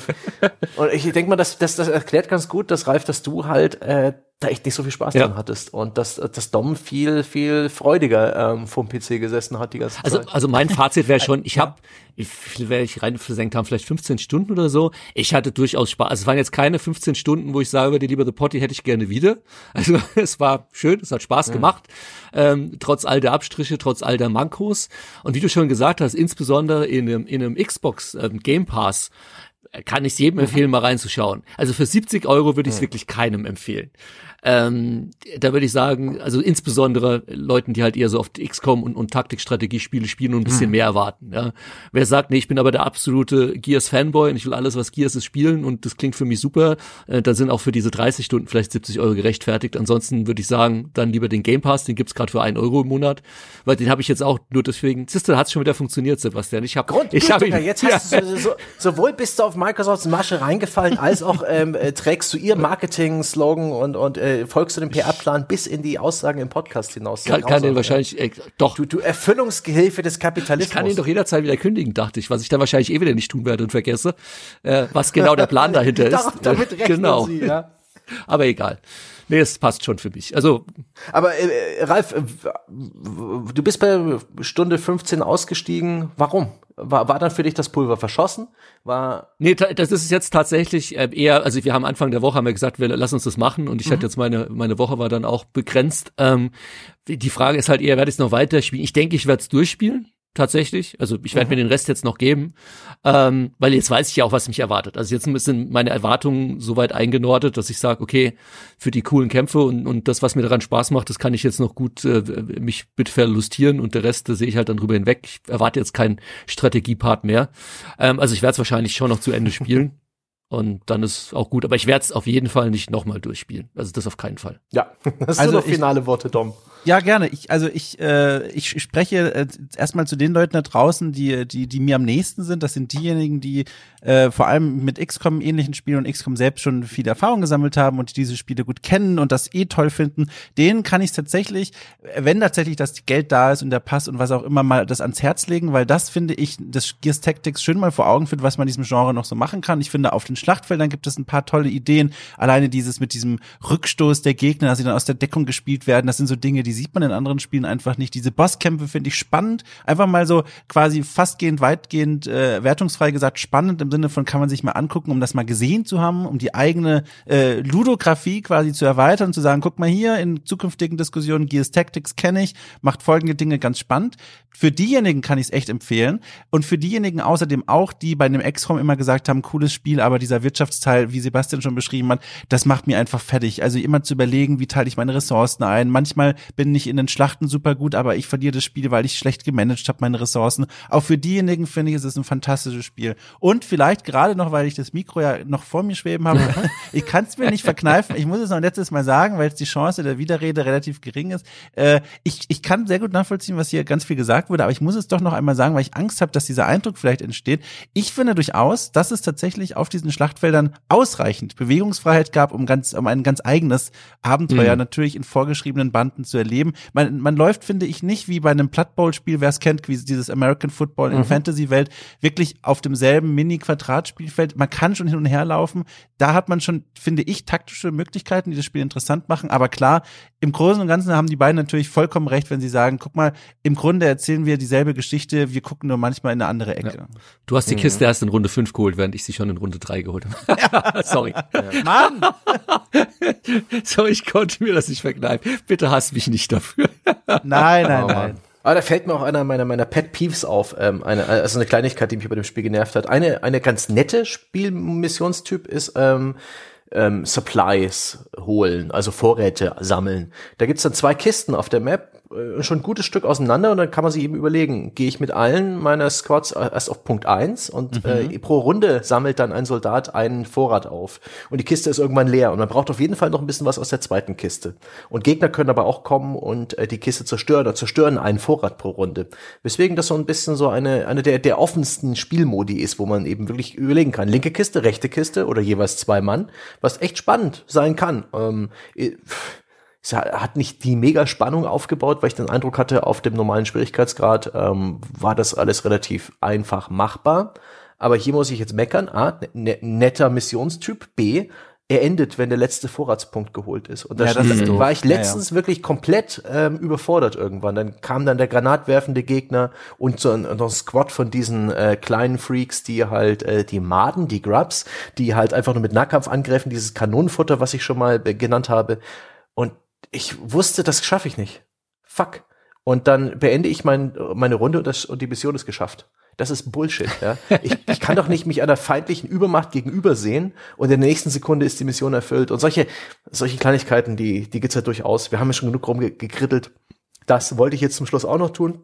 Und ich würde, ich würde mir äh, Doms mich würde Dom zitieren, und nämlich du hast es sehr oft gesagt, ganz spannend und ich finde, das kann man auch so auf die Verpackung schreiben und mit dem mit dem Zettel aufgeklebt kann man das auch durchaus mal Leuten hinlegen, sowohl Leuten, die noch nie Kontakt mit dem Genre hatten, weil ich kann mir vorstellen, dass es ein ganz guter Einstieg ins Genre mhm. ist, jetzt was das äh, was das Managing des Squads angeht und das die das Interface insbesondere zwischen den Kämpfen und den, diesen furchtbaren Skilltree, das dahingestellt, aber es ist ein wunderbarer Einstieg in, in die Freuden, die einem dieses Sorte Gameplay bieten kann. Ich habe damals auch dieses Mario vs. Rabbids Spiel gefeiert, was eben auch eins zu eins XCOM Gameplay hatte, ähm, weil das einfach in einer ganz anderen Generation die ja, den Spaß an, an so einer Sorte Spiel beibringt. Das ist ein, eigen, ein eigentümliches Genre. Es ist immer noch ein bisschen nischig. Das ist nicht der große Mainstream und deswegen finde ich es immer geil, wenn, äh, wenn Spiele dieser Art zugänglich sind. Deswegen habe ich auch dieses, ich äh, sag's es zum dritten Mal, Mutant Year Zero so gefeiert. Und ähm, ganz spannend ist es aber auch für Spieleentwickler und vielleicht sogar insbesondere für Phyrexis, weil die äh, das Team halt sehr, sehr viele neue Akzente setzt, frischen Wind in dieses Genre bringt und einige ja, kleinere Detailänderungen vornimmt, die aber dann letztendlich am Spielgefühl auch für, für Kenner des Genres echt einen Unterschied machen. Und dafür gibt's für mich eben auch einen erhobenen Daumen, auch wenn das Gesamtkonzept jetzt für mich den, den offiziellen Eintrittspreis von 70 Euro nicht wert ist. Da bin ich ganz bei Ralf. Aber wir wissen ja alle genau, wie das Microsoft meint. Hiermit werden wir angefüttert, ja, bis dann an einem dieser Brotkrumen ein Haken ist, nämlich das Abo, und dann hängen wir ein bisschen an dem Haken und das ist dann alles, das findet Microsoft sehr gut. Und ob wir das gut finden, das müssen wir mündig selbst entscheiden. ja, ich bin jetzt in der Fall. Egal, ich habe eh schon das Office-Abo und äh, Adobe-Abo. Ich habe so viele Abos. Das, darauf kommt es nicht mehr an. Also hast du deine Aufgabe erfüllt. Du musst nicht mehr unterhalten genau. werden. Ja? Du hast schon alles abonniert. Ach, ja. schön. Ja, Leute, gibt's noch irgendetwas, was ihr auf der Brust habt? Denn der Onkel macht, der Onkel Sebastian macht jetzt gleich den Podcast zu. Ja, letzte Woche. Letzte Runde, Mach letzte Runde. Nee, ich habe auch nichts mehr. Ich denke, ja, wir sind uns alle einig. Ja, also aus dieser Schlacht sind wir dann trotz unterschiedlicher Eindrücke dann vielleicht doch sogar irgendwie ge als geeinter Trupp herausgekommen, ja, gestellt durch die ja. durch die Wortgefechte. Ich stelle mir das gerade so vor, wir trauen Schlafen. Links, nee, rechts lang, nee, wir müssen geradeaus. Nein. ah, Nein, war, ja. war ein schöner erster Kampf. Wir haben es überlebt. Ja, äh, schön mit euch in Verbalgewittern unterwegs gewesen zu sein und äh, wer die Anspielung kennt, sehr gut, offens offensichtlich auch ein Sachse. Und dann vielen, vielen Dank euch beiden, dass ihr äh, zu Gast wart, ähm, um äh, über das Spiel zu sprechen und noch ein größerer Dank an all jene da draußen, die sich das jetzt bis zum Schluss angehört haben. A, weil bis zum Schluss anhören, super freundlich und B, eine schöne Gelegenheit, euch noch ein paar Aufgaben zu geben, so ein paar Hausaufgaben, wenn der Podcast gleich vorbei ist, zum Beispiel Bewertungen vergeben. Ne? Ähnlich wie Spieleentwickler brauchen wir immer diese Sichtbarkeit und Fünf-Sterne-Bewertungen. Vergebt sie. Ich weiß gar nicht, wo das überall geht. Ich denke iTunes, vielleicht Spotify, Facebook, erhobene Daumen, ja. Key Performance Indexes müssen in die Höhe getrieben werden. Damit würdet ihr uns helfen. Und wenn ihr uns noch richtig, richtig sehr helfen wollt, dann könnt ihr euch ja mal darüber informieren, was es beim Games Podcast für Abo-Möglichkeiten gibt. Nämlich eine für das Vollprogramm ab 5 Euro oder 5 Dollar im Monat unter www.gamespot gamespodcast.de slash Abo gibt's da alle Informationen. Da haben wir auch einen Schnuppermonat verlinkt. Da könnt ihr euch auch in all diese verschiedenen Sonderformate mal reinhören, die wir zusätzlich für unsere zahlenden Bäcker anbieten. Unseren Sonntagspodcast, den gibt's aber auch immer gratis, jede Woche Sonntag. Wir freuen uns deswegen auf nächste Woche und wenn es Gesprächsbedarf gibt, und wenn es Gesprächsbedarf gibt, dann unter forum.gamespodcast.de lassen. Das war's für heute. Bis zum nächsten Mal.